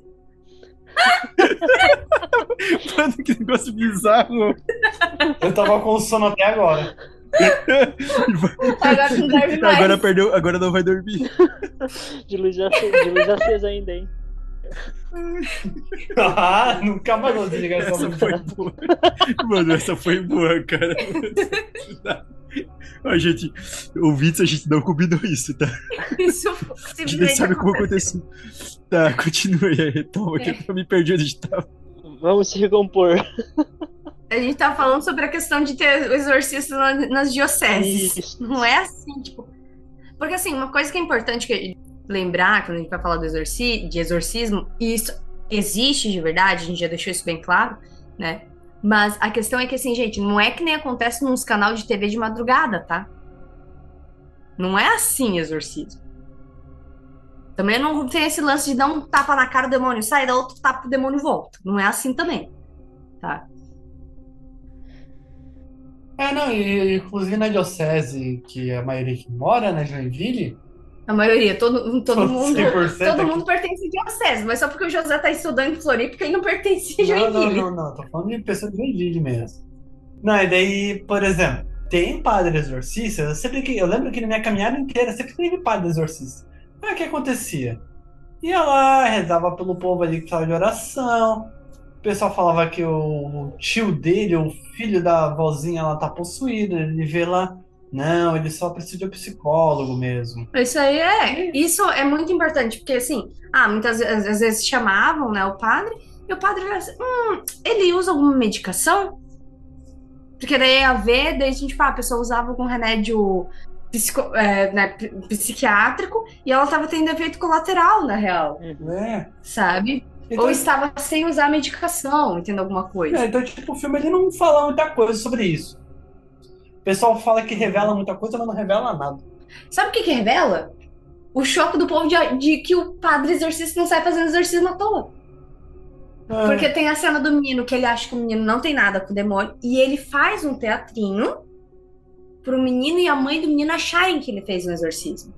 Ele, na verdade, ele só acalma a criança e pronto, ó, você tá, não tem mais o demônio, não tem nada com o demônio. Porque é mais fácil fazer isso naquele caso, pra ele, na interpretação do padre naquele momento, na leitura. Era mais fácil ele fazer esse teatrinho do que tentar explicar, né, de fato que não existe, não, que a criança não tinha um demônio. Mas o Michael fica brabo, né, com ele, né? Com o Padre Lucas. É, o Michael fica bravo. Mas assim, o, o filme, de novo, a única falha dele é, de novo, é como no Exorcista, porque no final tem um exagero, né? Tem uns exageros lá com, com o Padre Lucas, né? E, e vai de um. metendo um tapão na cara da menina. Meu senhor. Não, eu acho que. nem- Não, e ele vai de uma hora pra outra, né? Ele apresenta o primeiro sinal e de repente já tá. Tá completamente entregue. Ah, é, Tá a- completamente possesso. A, a gran- a grande problemática desse filme é justamente esse processo de, por conta da, da tristeza do padre Lucas, depois da perda, depois dessa perda, né, que ele teve uma dúvida muito grande, depois uma É perda porque ele de falha, fé, no, ele falha no exorcismo Sim. da grávida, né? aham, ele perde a, A grávida perde- a O, bebê, o bebê morre, né? é, eu, não- eu esqueci o nome da mulher agora, mas enfim, A Rosária. Isso, Rosária. E isso faz com que ele. Ele mesmo fala, né, que depois que ele perdeu um, um dos, vamos dizer assim, pacientes dele, né, ele ficou muito mal. Então ele, vamos dizer assim, entra num tipo de depressão, vamos dizer assim. A sua fé é abalada e o demônio usa disso para entrar nele. É, teologicamente isso é meio incorreto, mas. O, o problema é, o, o problema é como vai muito rápido. É que o filme- Isso, isso. Isso o filme ele escala, né? Ele Justamente. escala do nada. Ele tá mal e ele já tá possesso. Ele E assim, oscila. claro, assim, realmente. É, Que- E claro, realmente, é, teologicamente, nesse ponto tá correto. Pela Uhum. perda, pela dúvida na fé, a gente fica exposto né? ao Sim, demônio. Mas primeiro que na maioria das vezes o demônio não vai querer se manifestar dessa maneira. Tanto exato. que até a brincadeira que eu acho até genial, assim, no final, assim, né? Do, do Michael, com ele, como o Michael passa a acreditar de fato. Uhum. Que um pouco é verdade, porque ele fala assim, que eu acho legal que a frase, que quando ele revela, ele fala, ah, eu acredito que você existe. Então, se você existe, Deus existe. É, exatamente. É, eu, acho, eu acho interessante essa, Sim, essa Eu fala. acho assim. bonita essa, esse É uma momento. frase. é, Eu acho é uma- bonito, eu acho bonito, realmente, também acho. Uhum. E um ponto positivo que eu vejo é que pelo menos colocar 15 quilos de maquiagem no Anthony Hopkins. Foi uma maquiagem mais básica dessa vez. Que não precisa de muita maquiagem pra fazer uma cara feia. Ele consegue. Tadinho. Ele consegue. É, Não é que ele seja feio, não é que ele seja feio. Ele É consegue ele se tornar consegue. assustador facil- facilmente. Entendeu? Ele consegue se, Ele se tornar, se mostrar se- assustador facilmente. Sim, sim. É que nem brincando, fazendo só um paralelo isso de ator que consegue transformar a cara. Vocês já viram o Jim Carrey fazendo a cara do Grinch? Naquilo não é só maquiagem. A Verdade. expressão Ele é ele realmente- mesmo. Consegue fazer a cara do Grinch, dá medo. É, então realmente, assim, no fim, assim, a gente olhando, é um bom, um bom filme, né? Acho que dá pra colocar no Vai na Fé, né? Uhum. Uhum, vai na fé. Sim, sim. Esse você leva uns sustinhos, mas nada demais. É, Mas sim, uns sim. sustinhos assim de dar um pulinho, mas nada que. Mas é. Mas assim, vocês perceberam aquilo que eu falei, assim, ó, é bem a estrutura do. É, é basicamente bem próximo da estrutura do filme do Exorcista. É. É um padre com. É um com uma crise de fé que tenta levar mais paciência, daí ele tem encontro com o padre exorcista experiente, e vai tendo sinais, vai batendo a dúvida, e no final você tem a grande cena do exorcismo mesmo, assim, né? É interessante assim ver, né? Um final algo diferente, claro, né? O que eu acho legal no filme é o alívio cômico, né? Dele acendendo o celu dele atendendo o celular. Vai lá, reza aí. Eu vou tô atendendo aqui o celular, tá falando com a mulher lá enquanto realiza o exorcismo, né? Bem aleatório. E é interessante como, assim, do ponto de vista, assim, de, vocação, né? Por exemplo, ele no meio dessa dúvida, ele conhece lá a personagem da, da Alice Braga, que eu esqueci o nome, é, a Angelina, É, Angeli Angelina. que é a, que é a repórter que estava fazendo, né? o- Tava investigando, faz o que tudo, no final ela faz. Então, assim, tipo, ele fica tentado a estar unido com ela, ela também não é uma pessoa que participa da igreja. E no fim ela termina, né? Que ela decide se confessar, né? Ela publica o artigo sobre exorcismo e vai se confessar. É, é, ela, ela publica, né? E, mostra ele, o, o padre, né? Acho que no final ainda atender a confissão, né? De uma mulher. E no final diz lá que ele é um padre que trabalha com exorcismo nos Estados Unidos e o padre Lucas continua também trabalhando. O padre Michael Kovac. E daí vem a letrinha, e vem a frase moço falando que toda diocese, né, todo- tem um padre exorcista. A pessoa, ah! E, tipo, gente, Não mentiram. Não mentiram. não mentiram, não mentiram, mas como se fosse, nossa, revelaram o segredo da igreja. Mas é, só pra finalizar, eu acho interessante esse filme, ele um easter egg bem legal. Um easter egg no mundo real, claro. Porque ele faz menção ao padre Carmen de Filipes, que é um padre exorcista capuchinho, né, do mundo, né, mencionado no filme, né?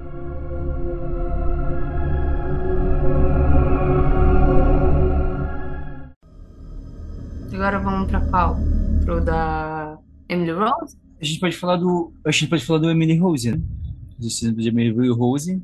Então, vou- polêmica, hein? Eu vou começar então com esse filme falando que eu levei, eu custei muito pra conseguir assistir ele, porque existia uma proibição da minha família e do meu médico que eu não podia assistir esse filme. É, porque o, o filme, ele é bem polêmico, o próprio caso real é bem polêmico. É, que ele é baseado no caso real do exorcismo da Denise Mitchell, que foi um exorcismo feito sem autorização da igreja. Bom a gente pontuar isso. Nu- Nunca não teve autorização para o padre fazer o ele fez por Uhum. conta própria. A igreja nunca autorizou. é. E o filme segue, né? Então ele troca os nomes um pouco assim, tentar proteger. Depois, hoje em dia, é mais fácil procurar, né? Acaba descobrindo no que se baseia, né? Então, ele altera as Protegeu com um pote de conserva transparente, né? Mas. Protegeu, mas não protegeu, não. Colocaram. Ai, qual é aquele negócio que a gente fazia a capa do caderno, que era transparente? Plástico, papel celofane. Papel celofane. Ele- Eles esconderam o papel celofane, tá ligado? Transparente. Então, tipo, realmente, é, o filme Exorcismo de Emily Rose, é, ele é bem polêmico ali porque o próprio caso é polêmico e o padre não teve autorização, teve também a questão de que não teve tanto auxílio médico ali no meio, que os exorcistas usam desse auxílio médico também, ele não ignora a medicina. o filme mesmo, o filme O Exorcismo de Emily Rose, ele claramente ele toma um lado. Ele toma um lado de que a possessão foi real. O filme, né? Você Uhum. claramente isso. Só claro que ele, ele- porque boa parte ele é focado a partir do porque ele mistura esse negócio do testemunho com o filme de exorcismo.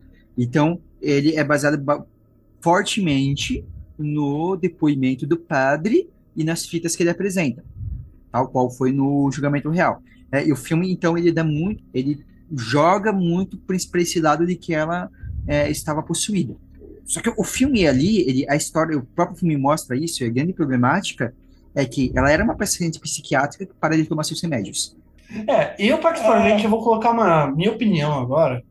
Eu acredito que o, a possessão foi real, mas faltou da ideia ali do padre O padre não agiu correto, não agiu correto. Porque o caso real é da Annelise Mitchell. É que é por isso que o Pedro invocou que não, não quer ter uma filha chamada Nelise. O meu nome não é o nome, eu gosto do nome não é por causa do menino. Eu gostava do nome antes, só depois que eu descobri que ela que tinha que era o nome da, do caso real. Melhor se prevenir, né, Pedro? Pois é, meu Deus do céu. Não pode ser Maria, Maria Madalena era possu, foi possuída Não, também. vamos, vamos acabar com Por o sete. Por sete ainda. Imagina. É. Imagina. Meu Deus do céu. Ele tem uns casos. Não, mas tem, tem os casos, né? E daí esse filme ele ficou muito famoso, ele criou todo um medo numa, toda uma geração que tem medo de acordar às três horas da manhã. É verdade. Quem, quem nunca acordou e, tipo, assim, eu nunca fiquei, assim, medo real, mas de ficar meio Mas, bolada. por- mas eu nunca acordei às três da manhã. Sabe o medo de acordar às três da manhã? Exatamente três. Acordar de madrugada e, tipo, ai meu Ou, Deus. ou aquilo, ó, acorda de madrugada, olha no celular, ai que bom, é 2h59. que bom, tô salvo. Aham. Posso, posso, posso voltar a dormir. O pior é que, assim, esse filme, eu sabia de várias, eu sabia tudo que acontecia no filme, só que eu não tinha assistido o filme. Eu vou até. Ah, eu vou comentar, eu não, não tenho problema de comentar isso, mas o que eu disse é que não me deixava assistir o filme, coisa assim. E eu vou explicar que daí é o ponto que a gente fala. Se você tem algum problema com sensibilidade, não assista esse, esse tipo de filme. Porque na época eu era bem nova, eu tinha uns 13 anos, e eu fazia tratamento, eu tinha é, ansiedade, depressão, tudo, e eu fazia tratamento com psiquiatra. Eu comentei que eu queria muito assistir esse filme, e o psiquiatra ficou com medo de eu, de alguma forma, dar alguma coisa na minha cabeça e eu ter alguma, alguma loucura, achar que tava possuída, por ser muito Hum. religiosa também. Sim. É. Aí ele virou pra minha mãe: não deixa. Não deixa. Só que eles nem estavam apoiando. Minha família já, já, não, já não queria deixar eu assistir, porque eu já. Todo filme de terror que eu assisti eu era problemático, eu ficava com muito medo. Então. Aí ela deu uns aninhos e com maturidade e bem da, da mente, deu assistir e consegui. Na verdade, eu li o caso real primeiro antes de assistir o filme. Aí ameni- o filme foi amenizado. Inclusive, não caiam no, de ir no YouTube ver os- a- o som real, tá? O filme, ele realmente Não ele, ele é bem assustador mesmo. O filme do Stanley Rose. Ele é bem é, tenso. É, porque eu, nem que eu já ouvi, assim, as duas possibilidades são assustadoras. Ela ter sido possuída ou ela ter ficado louca, assim. É. As duas, é, as duas questões elas são assustadoras, assim. Porque a questão é que ela ficou realmente muito mal mesmo, assim, né? Uma menina normal, né? Uma boa garota, né?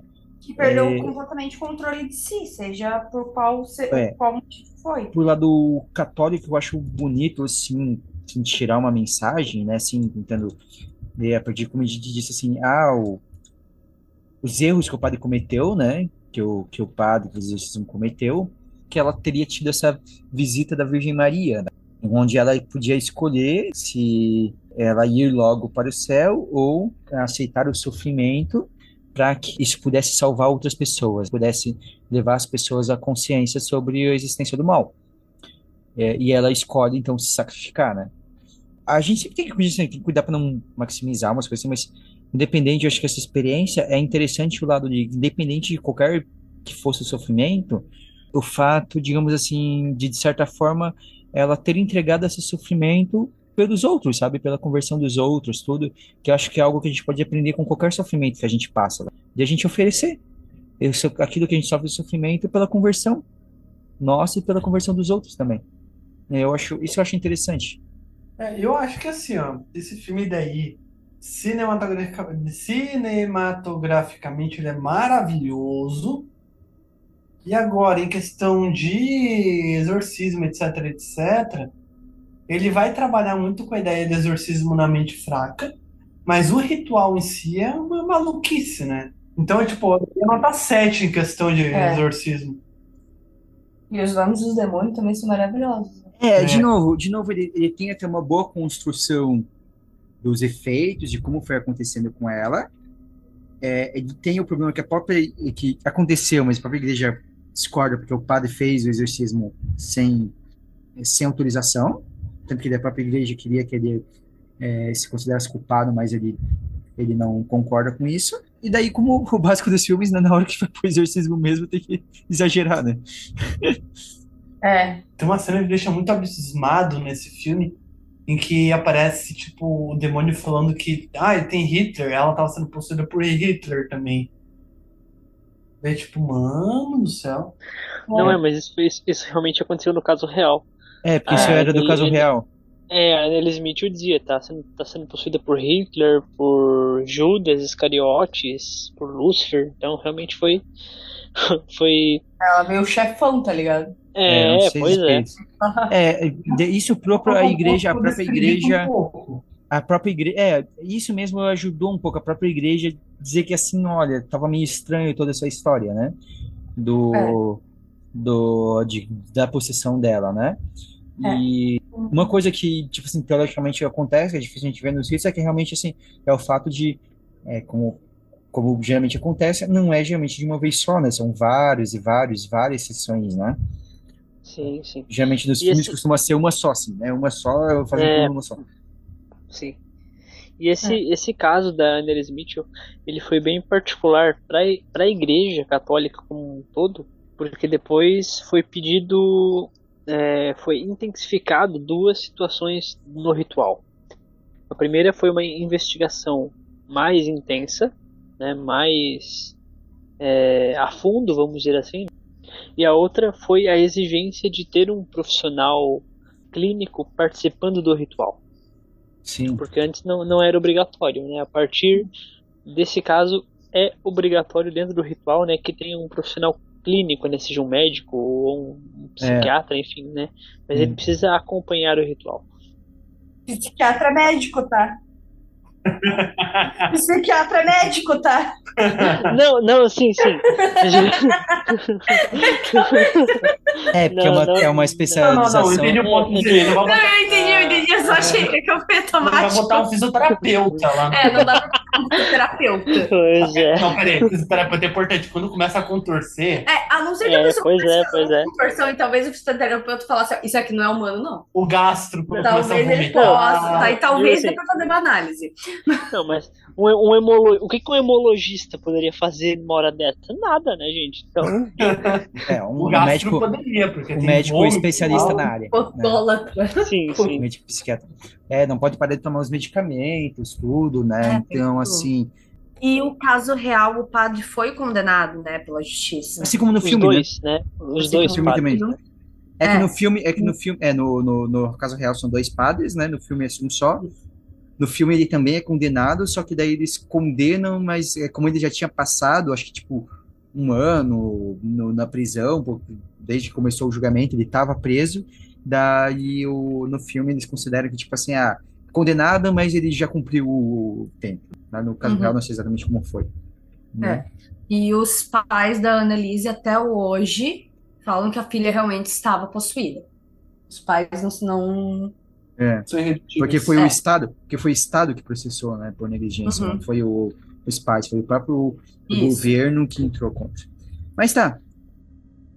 Eu não sei se vocês chegaram a ver, mas eu sei que existem outros filmes que tratam do, do exorcismo de, de, de Rose, né, da Annalise. Eu sei que tem um que é o Requiem. que não esconde o nome dela. E só que assim, é um filme que ele é bem interessante. ele- é, é legal tu assistir o Exorcismo de Rose junto com esse daí. Por quê? Esse filme não, na ele sequência, né? é, na sequência. Mas foi esse Requiem que tu assistiu, Pedro? Porque o Foi, Requiem foi, não. foi, eu tava vendo melhor. É, porque não usa É. o nome dela também, né? Usa outro nome. Micaela? Isso, não usa o nome dela. É, Mas o Micaela. que acontece? Usa um nome um pouco mais parecido, mas enfim. O que vai acontecer é bem interessante que ele trabalha um pouco mais com a ideia dela antes da possessão, sabe? Toda a construção antes, começa a trabalhar uma possessão mais lenta e não pega a parte do exorcismo, exorcismo, sabe? Um grande exorcismo. Não, ele é bem pontual, assim. Então, em questão de exorcismo, ele é mais razoável até, na questão teológica. Eu diria que, assim, porque eu não assisti, eu só vi os comentários sobre. É, não sei se tu concorda porque eu vi os comentários, eu quero assistir depois. Porque, como eu disse, assim, o exorcismo de Emily Rose, ele claramente, eu disse, ele toma um partido de que foi possessão. e que o Requiem tomaria um pouco mais o partido de que, na verdade, foi mais um problema psicológico. Não sei se tu concorda com isso, se é isso. Ele deixa realmente essa ideia do psicológico, só que o que acontece? Ele também não descarta, me parece, tá? Vou falar uma opinião minha. Isso que eu entendi do filme. Mas ele também não descarta o, a possessão. Mas tu vê realmente uma ideia assim, mas tendendo para a questão psiquiátrica só falando das classificações do lado, o Exorcismo de Emily Rose, é, eu digo que dá para assistir, assim, de boa. Ele é um filme bom, assim, e eu acho que o próprio filme, ele faz as suas próprias autocríticas, assim, na relação do, dos erros do padre, assim, tudo no, em relação ao caso. É, e de maneira geral, eu acho ele bem construído, assim, é, teologicamente, assim. Então, é, para mim, para mim, pelo menos, o de Rose é um, acho que foi na fé, cara, né, pra assistir, assim. É sempre aquele pezinho atrás. Infelizmente, nenhum dos filmes nenhum dos filmes realmente é perfeito teologicamente, né? Mas. É. Mas eu acho sim. E o, esse Requiem, o que, que tu diria, Pedro? Ah, eu diria que ele é um pouquinho mais. Em questão cinematográfica, ele é meia boca. ele não é muito bom, não. Mas ele é mais fiel. Ele é mais fiel à questão teológica. Dá pra, dá pra aprender algo, né? dá, dá, dá, dá, dá. Mas ele. É, dá pra aprender algo.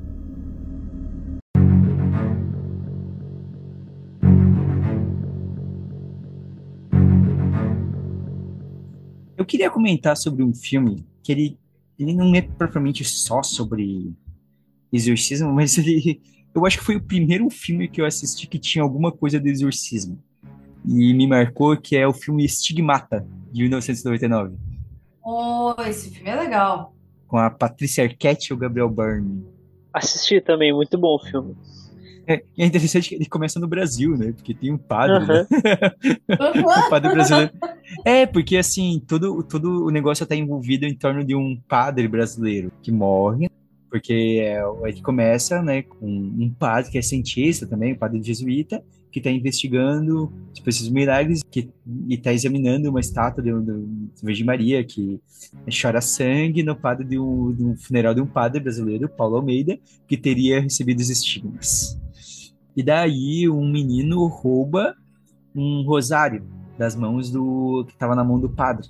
E daí no fim esse menino ele vende o o padre e esse esse esse rosário vai acabar parando na mão da da personagem principal, né, a, a Frank Page, que é a personagem da Patricia Arquette. É, que daí ela vai começar a ter todas as questões de começar a ter revelações e receber os estigmas mas o grande problema, assim, é que ela não é uma pessoa religiosa. Você fica assim, mas por que, que ela tá recebendo os estigmas, sabe? Sendo que ela não é religiosa. Né? Então eles começam a investigar, tudo, se ela não tá fazendo aquilo nela mesma, tudo. E ela recebe todos os estigmas. que é um tanto quanto assustador. O final é o padre brasileiro que tá. É, o padre brasileiro possuiu ela, né? Mas possuiu é, porque queria passar uma mensagem, né? Isso, passar uma mensagem até que bonita, assim colocar. Não acho que foi a melhor estratégia que ele é, poderia não, ter usado. É, eu, não, na verdade não é. É, é bonita, mas ele é bem tipo contra a igreja, porque na verdade agora eu lembrei assim.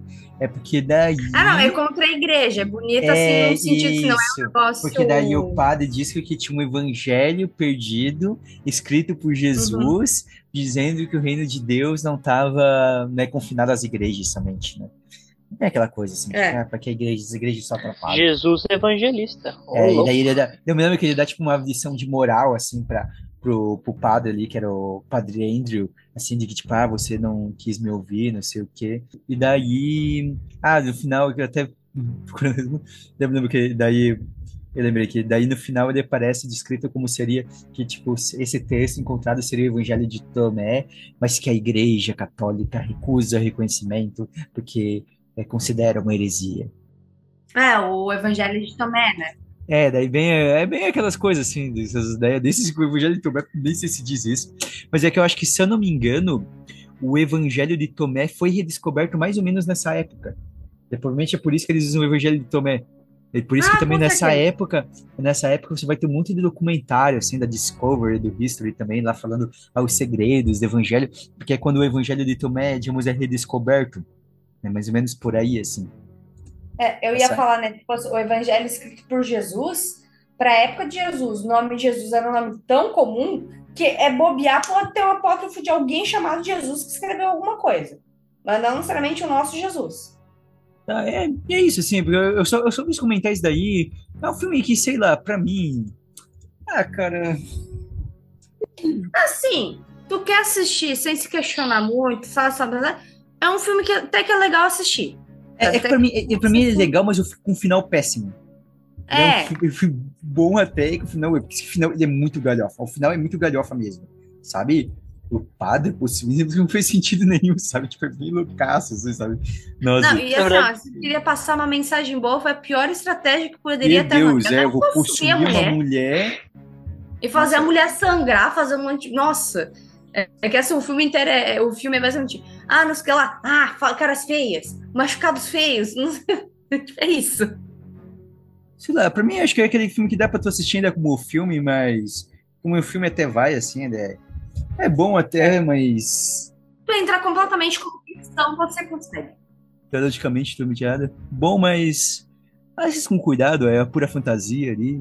Eu, eu tenho uma, uma classificação particular minha, nada a ver com o programa de hoje, assim, com, com a classificação, mas eu tenho uma, uma categoria na minha vida que são filmes que têm um quê religioso, né, catolicismo, mas que a parte religiosa é completamente sem pé nem cabeça, que para mim é a categoria Código da Vinci. Você até pode se divertir, mas tu ignora. Não, Código da Vinci é um filme ficcional. Então, não, não, então, mas filmes ficcionais que, que assim, tipo, ah, você até se diverte se você entrar com completamente ficção e ignorar, entendeu? Não fazer que nem o pessoal que tenta levar a sério. Foi a primeira vez que eu senti medo de um monge albino. Então, em 2013, veio um filme de muito sucesso que gerou todo um universo aí de filmes, que é Invocação do Mal, série de filmes aí em torno dos casos envolvendo o casal Ed e Lorraine Warren. Acho que não vai aqui se aprofundar muito no, da história deles, assim, porque propriamente, né, deles em si muito. Eu tenho que comentar um pouquinho, porque senão daria pra gente fazer um programa aqui comentando, assim. Que tem bastante polêmicas também. Mas. Invocação do Mal, ou um, é um filmaço, cara. O um eu fiquei com medo. Um é bom, um é bom. O Olha, um me deu, não o medo de mas me, me deu um. um e o três eu acho bom. Uma, com uma ressalva sobre o final do, do um, que eu, que eu faço. Ah, sim, com certeza. Mas o filme, de maneira geral, é muito bom, assim, né? Então, Porque o filme é bem feito, bem produzido. Sim, ele vai te trazendo bem ao pouco as coisas. Então, ele vai construindo um pouco quem que é. Eu acho legal como ele constrói a relação própria do casal, do Ed e da Lorraine Warren, sabe? Você vai É. colocando eles, a relação com a filha, assim. Eu acho legal como ele constrói eles também, para além da, da, da família que, que sofre com, a, com os problemas da possessão, tudo. Eu, eu acho que são filmes bem construídos, o universo. Assim, não são todos, né? É. A gente pode comentar um um, assim, um pouquinho, assim, né? A gente pode ir comentando um, um por um, assim, rapidamente. O 1, 2013, acho que todo mundo concorda que ele é o melhor, né? De todos. Sim, sim. Ele, ele é o melhor, assim, realmente. Ele dosa muito bem, o eles tudo. É interessante como ele vai. é, ele vai construindo. Ele, ele é um filme que ele, ele, ele não é tão explícito em algumas questões de fé, mas eu acho interessante uma sensibilidade, alguns detalhezinhos, sabe? Da Lorraine rezando, rezando o terço, deles terem, né? O, o terço penduradinho no carro ali, ó. Não é só brasileiro que faz isso. Não é só brasileiro. Eu olhei aqui e falei assim: ah, legal, não é só brasileiro que pendura terço no, no, espelho, no espelhinho do carro. Então, assim, é interessante, eu acho legal essa, essa sensibilidade da Lorraine, ela sempre tá com o terço na mão, assim, sabe? Eu acho bonito isso, eu acho interessante isso. Como eles têm o padre que acompanha eles, que é um pouco mais próximo deles, que é o contato deles, assim, sabe? É, eles se esforçam pra. Ali, pelo menos o filme mostra que eles querem fazer as coisas de uma forma correta.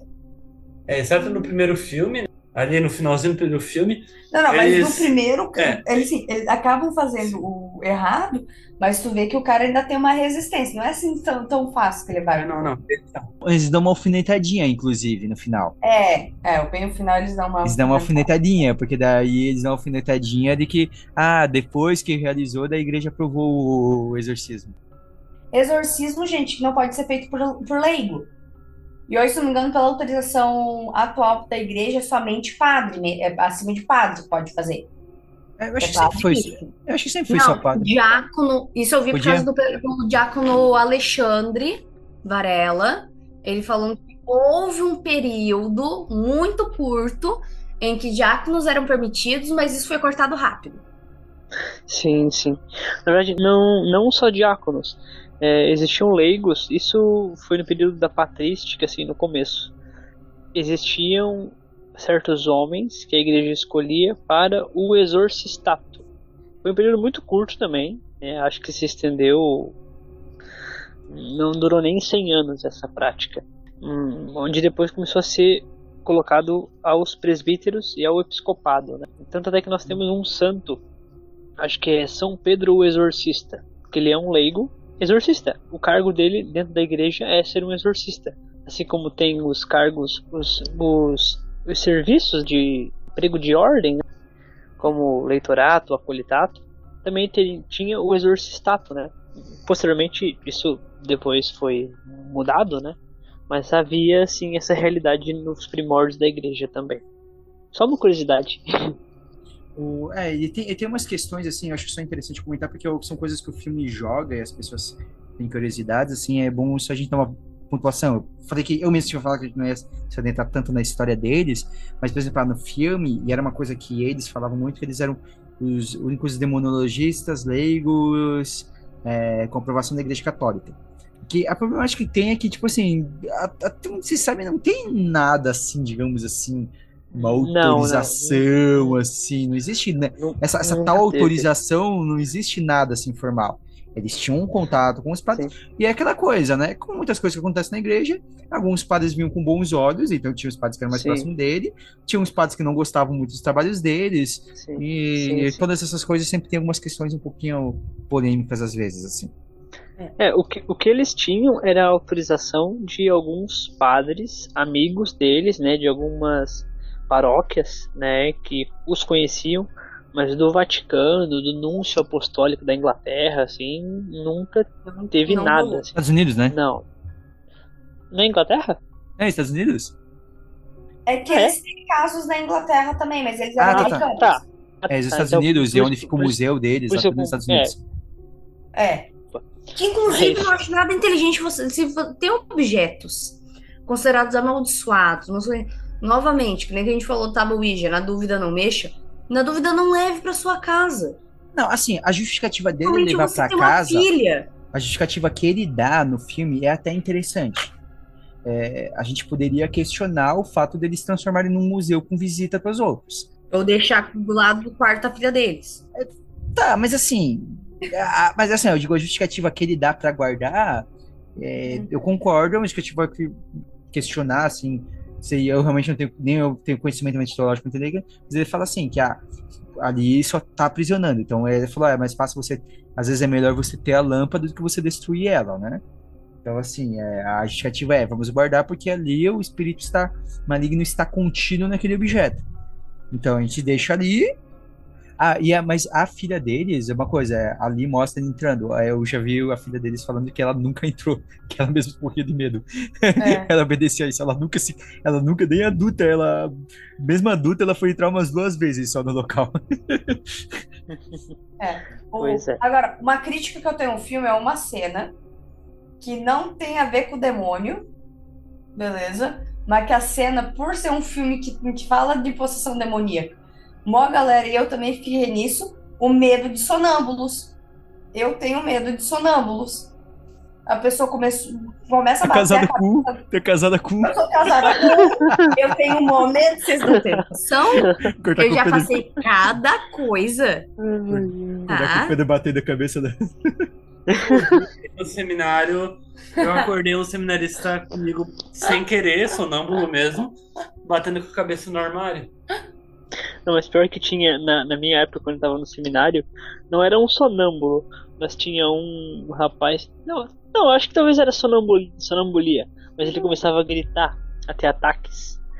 Aí, Ah, cara, ser que é- é- era, era, era umas três e pouco da manhã, Eu acordei pra tomar água e o bicho começou a gritar no quarto ao lado. Mano, meu Deus. Ah, mas, no seminário, eu, eu tava conversando assim uma vez, tá no seminário, eu meto o pé e deixo o padre pra resolver. O que, que eu vou fazer? Eu deixo. Exatamente. Eu Tchau. Tem uma cena que eu acho bonita do, do, do 1, do Versão do Mal, é quando ele vai ter, é, parece- por mais que o, é uma fala pelo menos, né, que quando o, o Ed vai fazer o exorcismo, né, que a- até pela história real ele não nunca fez o exorcismo mesmo, então a É. história real ele era mais, mais correto, pelo menos nisso do que no filme, É, mas ele fala assim, ah, tipo, ah, eu vou fazer, mas você tem que sair, e daí ela fala assim, não, nós somos casados e estamos juntos, que Deus quis que nós estamos juntos, e vamos estar juntos para vir por um motivo, sabe? Eu achei interessante esse negócio, sabe? Do, de tipo assim, ó, não, olha, nós somos um casal, a gente não vai se separar. Tipo, nós casamos, casamos para um estar ajudando o outro sempre, sabe? Não, não vou me separar É. agora. Eu achei Isso é interessante muito isso. bonito. E é uma, até uma das brincadeiras que o pessoal faz com os filmes do Invocação do Mal. Assim, ah, ah, você vai, vai assistir esperando, esperando ficar com medo do demônio e você fica com medo de nunca conseguir, na real, um, um amor que nem a Lorraine e o Ed. É, e, o- e o Ed, Pois ele é. faz ali porque ele quer proteger ela, né? Então eu achei interessante, achei interessante esse diálogo, assim, né? Ele, ele tá muito preocupado com ela sempre, né? Ele tenta desde o início fazer, porque né, contam que ela teria passado um problema antes, assim, né? Tudo, né? E daí, é, seguindo o- No universo deles. é, depois, isso foi em 2013, e daí depois em 2014 é, vem o caso, o filme Annabelle. Eu não assisti Annabelle. Vocês assistiram? Sim, sim. Não, Sim, não, não, não, eu não assisti na assisti. escola. Meu Deus. Uma ideia rapidinha aí Na sobre Annabelle. O que, que tem de bom, o que, que tem de ruim? Assim, ó, Ana... A boneca do filme dá mais medo do que a boneca real. É, ah, não, boneca real. Aí tem uma coisa interessante, por quê? O filme ele vai usar uma boneca bem feia, né? Mas a boneca real é uma boneca de bonitinha. pano normal. É uma boneca bonitinha, assim. O que faz mais Porque, sentido. na verdade, era. É. Porque a boneca, na verdade, que a original, é uma boneca que ela é de uma linha de produção. Então, tipo, tem várias bonecas dessa, falou, sabe? Muita gente Uhum. teve uma boneca É. daquele modelo. E a Sim, série sim. do Annabelle, ela é bem interessante que o Annabelle, na verdade, é aquela, aquele grande né, espetáculo de que ah, tem um objeto, esse objeto começa a correr atrás das pessoas, não sei o que, começa a atormentar. Aí você Mas- deixa numa cadeira, ele aparece no sofá. É, isso daí não tem muito mistério. Mas daí o interessante do filme da Annabelle é que ele vai tratar sobre a questão de possessão de objetos. Uhum. Isso de uma forma bem interessante, bem legal até. Mas principalmente é legal a história com que é criada. E, a- e os três filmes eles geram um arco em que cada um se interliga indiretamente. Mostrando por que, que a Annabelle está em tal casa, em tal lugar. O- Uma, uma curiosidade só, por acaso eu abri aqui, que a atriz principal do Annabelle 1, ela se chama Annabelle. Oxe! Gente, Annabella Caramba. Wallace, que interpreta a Mia. Eu só vou comentar aqui, daí pode tirar do podcast qualquer coisa aí, se quiser. Mas a nossa mãe, ela faz boneca de pano. E daí teve uma amiga dela que também tava nessa de fazer boneca de pano. E o filho dela mandou ela colocar o nome da boneca de Annabelle. Aí, e elas acharam bonitinho o nome, tá ligado? Aí a minha mãe veio falar pra mim, ó. Então, ele, ele, tá, ele tá. Ou ele tá falando que a boneca é feia, ou ele tá de sacanagem com vocês. De duas, uma. Ou ele só tá de bobiça, ou ele tá falando que a boneca é feia. E a mãe tava feliz na Annabelle dela. O Annabelle 1, ele. Porque assim, aqui eu sei que chega um ponto que esse universo aqui ele começa a se misturar um pouco com histórias fictícias. Mas o Annabelle 1, ele é baseado na história real mesmo? É na história mesmo? Teve um caso, teve um caso. É no caso mesmo. que- É esse, que- é esse então, caso mesmo. É. Ah, é o caso que chega no ouvido do Ed da Lorraine Warren, é isso no caso? Isso. Isso. Uhum, isso. Ah, E que tá. daí até no filme eles falam, e é um negócio também, né? Que não, não existe possessão em objetos. O que acontece é que sim, o demônio pode, por exemplo, manipular objetos pra enganar, né, ludibriar, e daí, por exemplo, ah, que eles ficam ali é, na história, né, que é apresentada. O demônio usaria a boneca pra mentir que era uma criança que morreu e queria a companhia das, da- do né, das pessoas. Aí dão autorização pra ficar ali. Aí que começa. o- É a própria invocação do mal no início cita isso já, né? Isso, aí que dá todo o problema. É, e o terceiro, se eu não me engano, que conta o início da Annabelle, é justamente a história de uma menina que ela é atropelada. A Não, o início, o início é o 2. É o dois? Criação É o do mal. Passa antes, 12 anos antes. Que daí, então, ela vai contar a história realmente de uma menina que ela é atropelada, morre, a família é muito cristã. A família começa a querer res- ressuscitar, entre aspas, dela, né? Do cristão, daí- sim, a família, hein? Ele acaba trazendo pro desespero, né? É, sim. Ele acaba trazendo essa ideia, tipo, poxa, quero ela. E daí vem o pacto com o demônio de dizer, não, é, sua filha vai ser ressuscitada nessa boneca. E na verdade era o demônio ludibriando, né? Então, a gente tem daí também, a gente, depois do Annabelle 1, né, a gente, que em 2014, foi em 2014, em 2016, aí vem Invocação do Mal 2. Curiosamente, eu assisti o Invocação do Mal 1 e o 3, o 2 eu não assisti ainda. Pois é o melhor. Só que não. Ah, eu achei. O 2 você acha bom? Annabelle 2?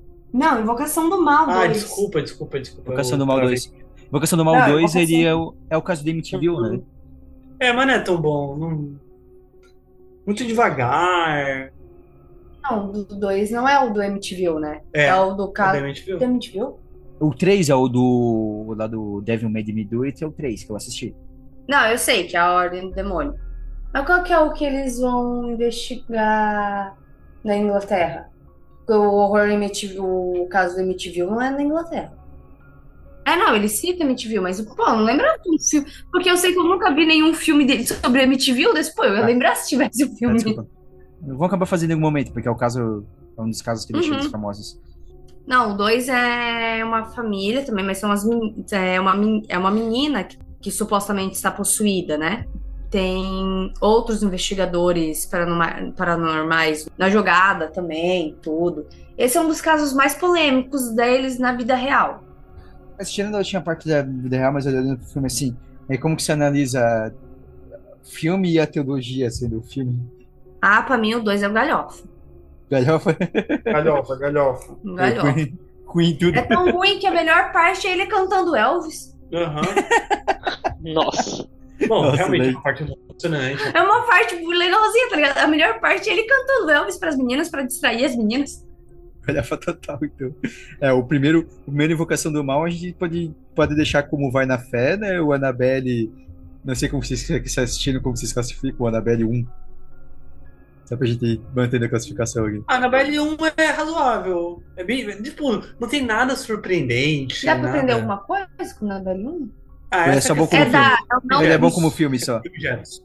ele é bom como filme. É bom com... Não, mas tem essa questão de objetos também. É, pelo menos você aprende a não, a não- Se uma boneca começar a falar com você, joga a boneca fora. É, Vai na é. fé, né? Vai na fé, né? É, vai, Tipo, vai, Vai na fé, vai na fé. Não tem problema. Da Invocação do Mais 2, vocês já falaram que é galhafa total, né? É, O Annabelle 2, que já foi citado, ele sai depois da Invocação do Mal 2, né? Annabelle 2 vem em 2017. Não sei como vocês classificam o Annabelle 2, o Pedro já falou um pouco sobre ele ali, as impressões. Annabelle 2 eu amo, É. sério. Annabelle Eu não 2 assisti, é o meu xodó, porque, cara, ele não tem nada absurdo, né? Eu faz tempo que eu não, não assisto, tá? Mas até onde eu lembro, não tem nada, tipo, tão absurdo. A história parece razoável. Então, tipo, logicamente, é bom. E a questão de ser um filme de cinematográfico, né? Questão cinematográfica, é daí ele só funciona no meio da coleção. Tu não tem como assistir ele sozinho. Uhum. Só assistir ele pronto. Então, daí depois, em, em 2018, seguido dentro do universo, veio o filme, pra mim, é o filme mais galhofa do universo, que é A Freira. Ah, O filme, o filme mais católico que existe. Nossa. Que Nossa teoricamente, senhora. a Fre- Freira, Aqui, teoricamente, ele vai começar da onde que veio esse. Porque tem, você teria o, esse grande demônio, o Valak, que viria, e ele é uma galhofa total. Né? A, a Lu Renoir falou que não tinha, o espírito não tinha nada a ver com uma freira, que realmente existiria, acho que existiria esse demônio com esse nome, mas não tinha nada a ver com a freira. E, Meteram a freira de e pra graça. mim, e pra mim a cena, a cena icônica, eu só me lembro disso, porque a gente tava assistindo no seminário isso. E é uma cena em que o padre, que nunca reza uma missa, que nunca reza nada, que nunca faz nada, Não faz o sinal da cruz. de repente, ah, beleza, que ele tá numa crise de fé, mas não faz nada. E daí, de repente, chega o ponto em que eles precisam do sangue de Cristo. Daí nós lá, com 15 seminaristas assistindo. é, não lembro se tu ainda tava no seminário Cisne. Sim, sim, sim. Sim. Ele, falou, E todo mundo gritou. tipo, "Reza a ele, missa!" ele vai rez- ele vai rezar a missa, né? Por Não, a, gente favor. pensou, não, a gente pensou assim, ah, agora vai salvar o filme, né? É só ele rezar a missa. Disse, Não, ele acha um sangue de Cristo numa, num vidrinho guardado lá. Ai, caramba. É única- O único ponto positivo que eu achei legal desse filme, tem um ponto legal, só. Enquanto as feiras estavam fazendo adoração, o demônio não estava atacando com o vento. É. Elas pararam de fazer adoração, daí atacou, destruiu tudo. Ah, galhofa total. E, nossa, é bem aquelas pirotecnia ao extremo, assim, sabe? É muito. Esse É muito filme eu assisti por culpa do Pedro. Ele ficou, não, o filme é bom, é bom, é bom, é bom. E daí eu fiquei assim, tipo, eu comecei a assistir o filme, eu só mandei mensagem pra ele. A gente tava tinha acabado de começar a namorar. Eu só mandei mensagem pra ele. Tu tá de palhaçada com a minha cara ou você não entende nada de cinema e igreja? Ah, eu tava testando pra ver se ela gostava mais de mim. Tá bom. Assim? Como- Eu tava assim, como- tipo, Esse, Como esse é eu total. entendi. como terror, o filme, o filme ele até te assusta. Sim. Ah, ele só dá deep scare, né? É, Ele só dá deep é. scare, ele é tosco, ele é o filme, tosco o filme, demais. ele, ele- o filme ele te assusta se for bem despreparado. É, você dá uns pulinhos, dá uns. É, sim. Agora, teologicamente, ele é uma porcaria. Nossa, é muito E aí, ruim. bem no finalzinho, daí tem uma cena que liga com Invocação do Mal 1. Sim. É, porque ele seria o, Porque, assim, o demônio que tinha que- atacou lá, né? É, Uhum. Tinha que ter alguma relação, né? Pra ligar, né? É. Agora, o que, o que eu acho engraçado é que, assim, tipo, tem uma portinha, né? Com uma plaquinha escrito Deus termina aqui. Aham, É. é. Vai, vai- vai nessa. Aham, Deus não tem. Vai, vai, Tem algum Mosqueiro. lugar que Deus não age. vai Tá nessa. No mosqueiro, isso. Não, Um, mas É, mas essa lógica é. tava na mesma pegada do povo que queria se livrar de São Bento porque o demônio.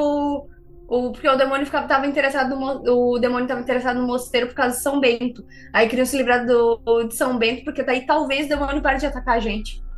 É. O homem tava protegendo os.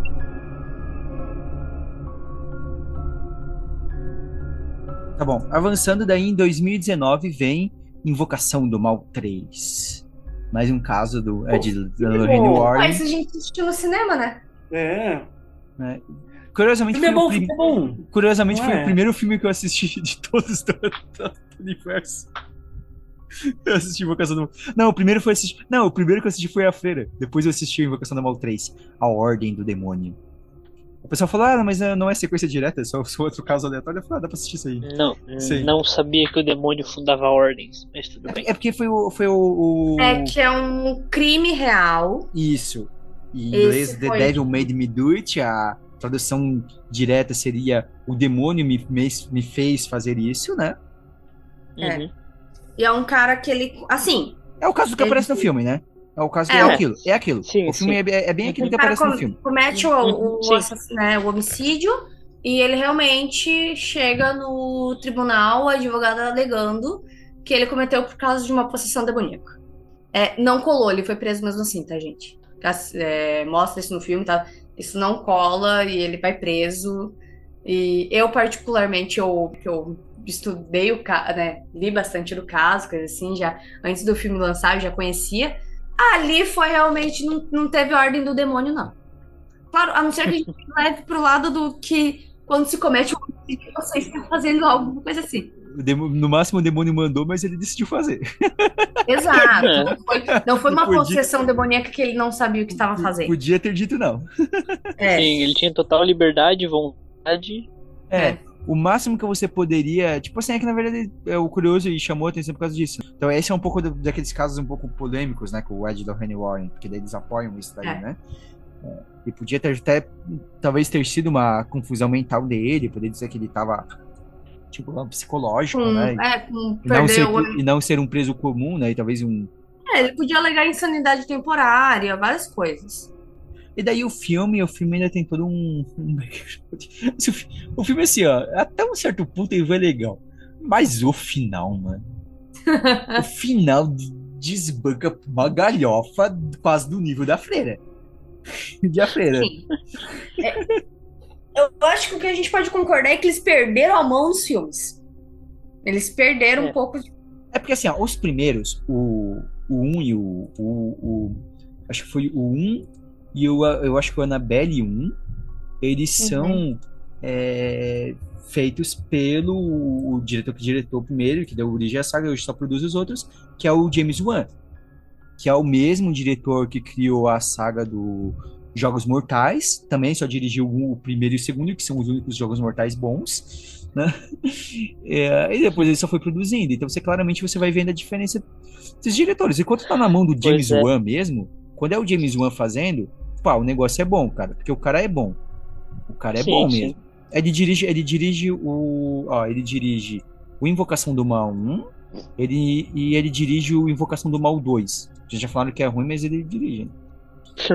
É que assim, o problema não é a direção do filme. Como o filme até vai, né? Como o filme, assim, não. Ah, Os cortes, as cenas, isso é muito bem feito. Mas a questão é que a história, o jeito que eles contam a história é muito galhofa. É, mas aí tu vê assim, Sabe? claramente que daí depois, depois é aquela coisa, vai contratando qualquer diretor, né, pra fazer, né? É o mesmo Importante problema de render, Supernatural. É, com vários. Mesmo, pro- é, o mesmo problema de Supernatural depois da sexta temporada. É só pra vender mais. É, é, várias dessas séries, assim, né? Depois fica. Vira uma máquina de É dinheiro, eles né? sabem que vai arranjar dinheiro. Mas assim, eu gosto do, do universo de Invocação do Mal mesmo, com todos esses os problemas. Uhum. Eu gosto. Se sair mais alguma coisa, eu vou. É pra sair mais algum filme, tá? Né? Tem uns planejamentos. É o filme do Homem Torto, se eu não me engano. Isso. Eu me questiono, tem alguma coisa a ver com a musiquinha do Homenzinho Torto?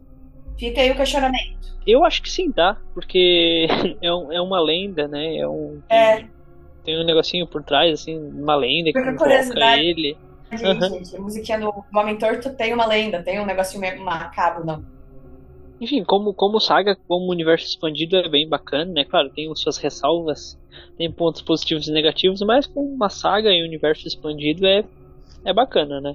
Não chega a ser uma galhofa total, né? É, eles conseguiram fazer links legais. Assim, tipo, Aham. fazer amarrado na história. Eu acho que eu, eu, eu, eu vou, eu vou no. no- eu, eu deixo esse Invocação do Mal no 3 no, no estilo assim. Tá, assista, mas é, com, com, com Assista cuidado. com um assim, ó. pezinho atrás. É, É, com o pezinho cuidado. atrás. Sim. Umas ressalvas eu- ali, mas dá pra se divertir. Dá pra, Sim, dá, pra, sim. dá pra tomar uns sustos ali e dá pra você ver alguma qualidade de filme ainda. Invocação do Mal 3 é o filme que você realmente teme pela vida de- do, do Ed, que tu acha que o homem vai morrer por causa do infarto. E daí saiu, né? Uhum. E vai, daí saiu. É, é, na verdade, a Evolução do Mal 3 foi em 2021, né? Pulou na Evolução do Mal 3. Antes ainda teve o Annabelle 3, né? Também, não sei se vocês assistiram. Alguém assistiu? Não. Ninguém assistiu, então não temos nada a comentar sobre o Annabelle 3. De volta para casa, que nem sei O Pedro que cara- assistiu, mas é, foi tão ruim que ele não lembra o que aconteceu no filme. Galhofa total. Bloqueou. É galhofa Tipo, o total. Pedro, assim, o Pedro considerar um filme ruim é porque é ruim, tá, gente? É. Aí já tem uns outros filmes aí confirmados, aí vai ter a Freira 2 esse ano. E vai Oh, ter Invocação do Deus. Mal 4. Imagina o que vai ser Freira 2. E vai ter Invocação do Mal 4 ainda sem nenhuma previsão.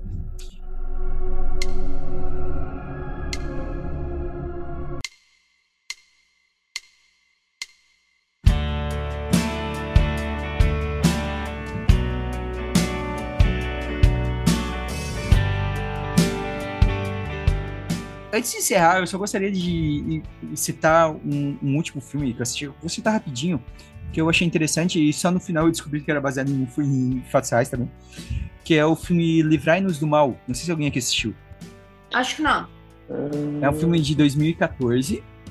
E ele é um, um, um policial que ele Ah, começa. tá, tá, tá, tá. Lem- lembrei. começa- Eu assisti. Eu assisti, é muito bom. É muito bom, eu gostei bastante. Uhum. Ele. Sim, sim. Cara, assim, ó, ele, ele é um filme. Ele é um. Eu, eu, eu, eu, eu, por mim, eu coloco ele não vai na festa. Ele não é brilhante como Uhum. filme. Até porque. Assim, porque eu fui na cena final, né? de Exorcismo.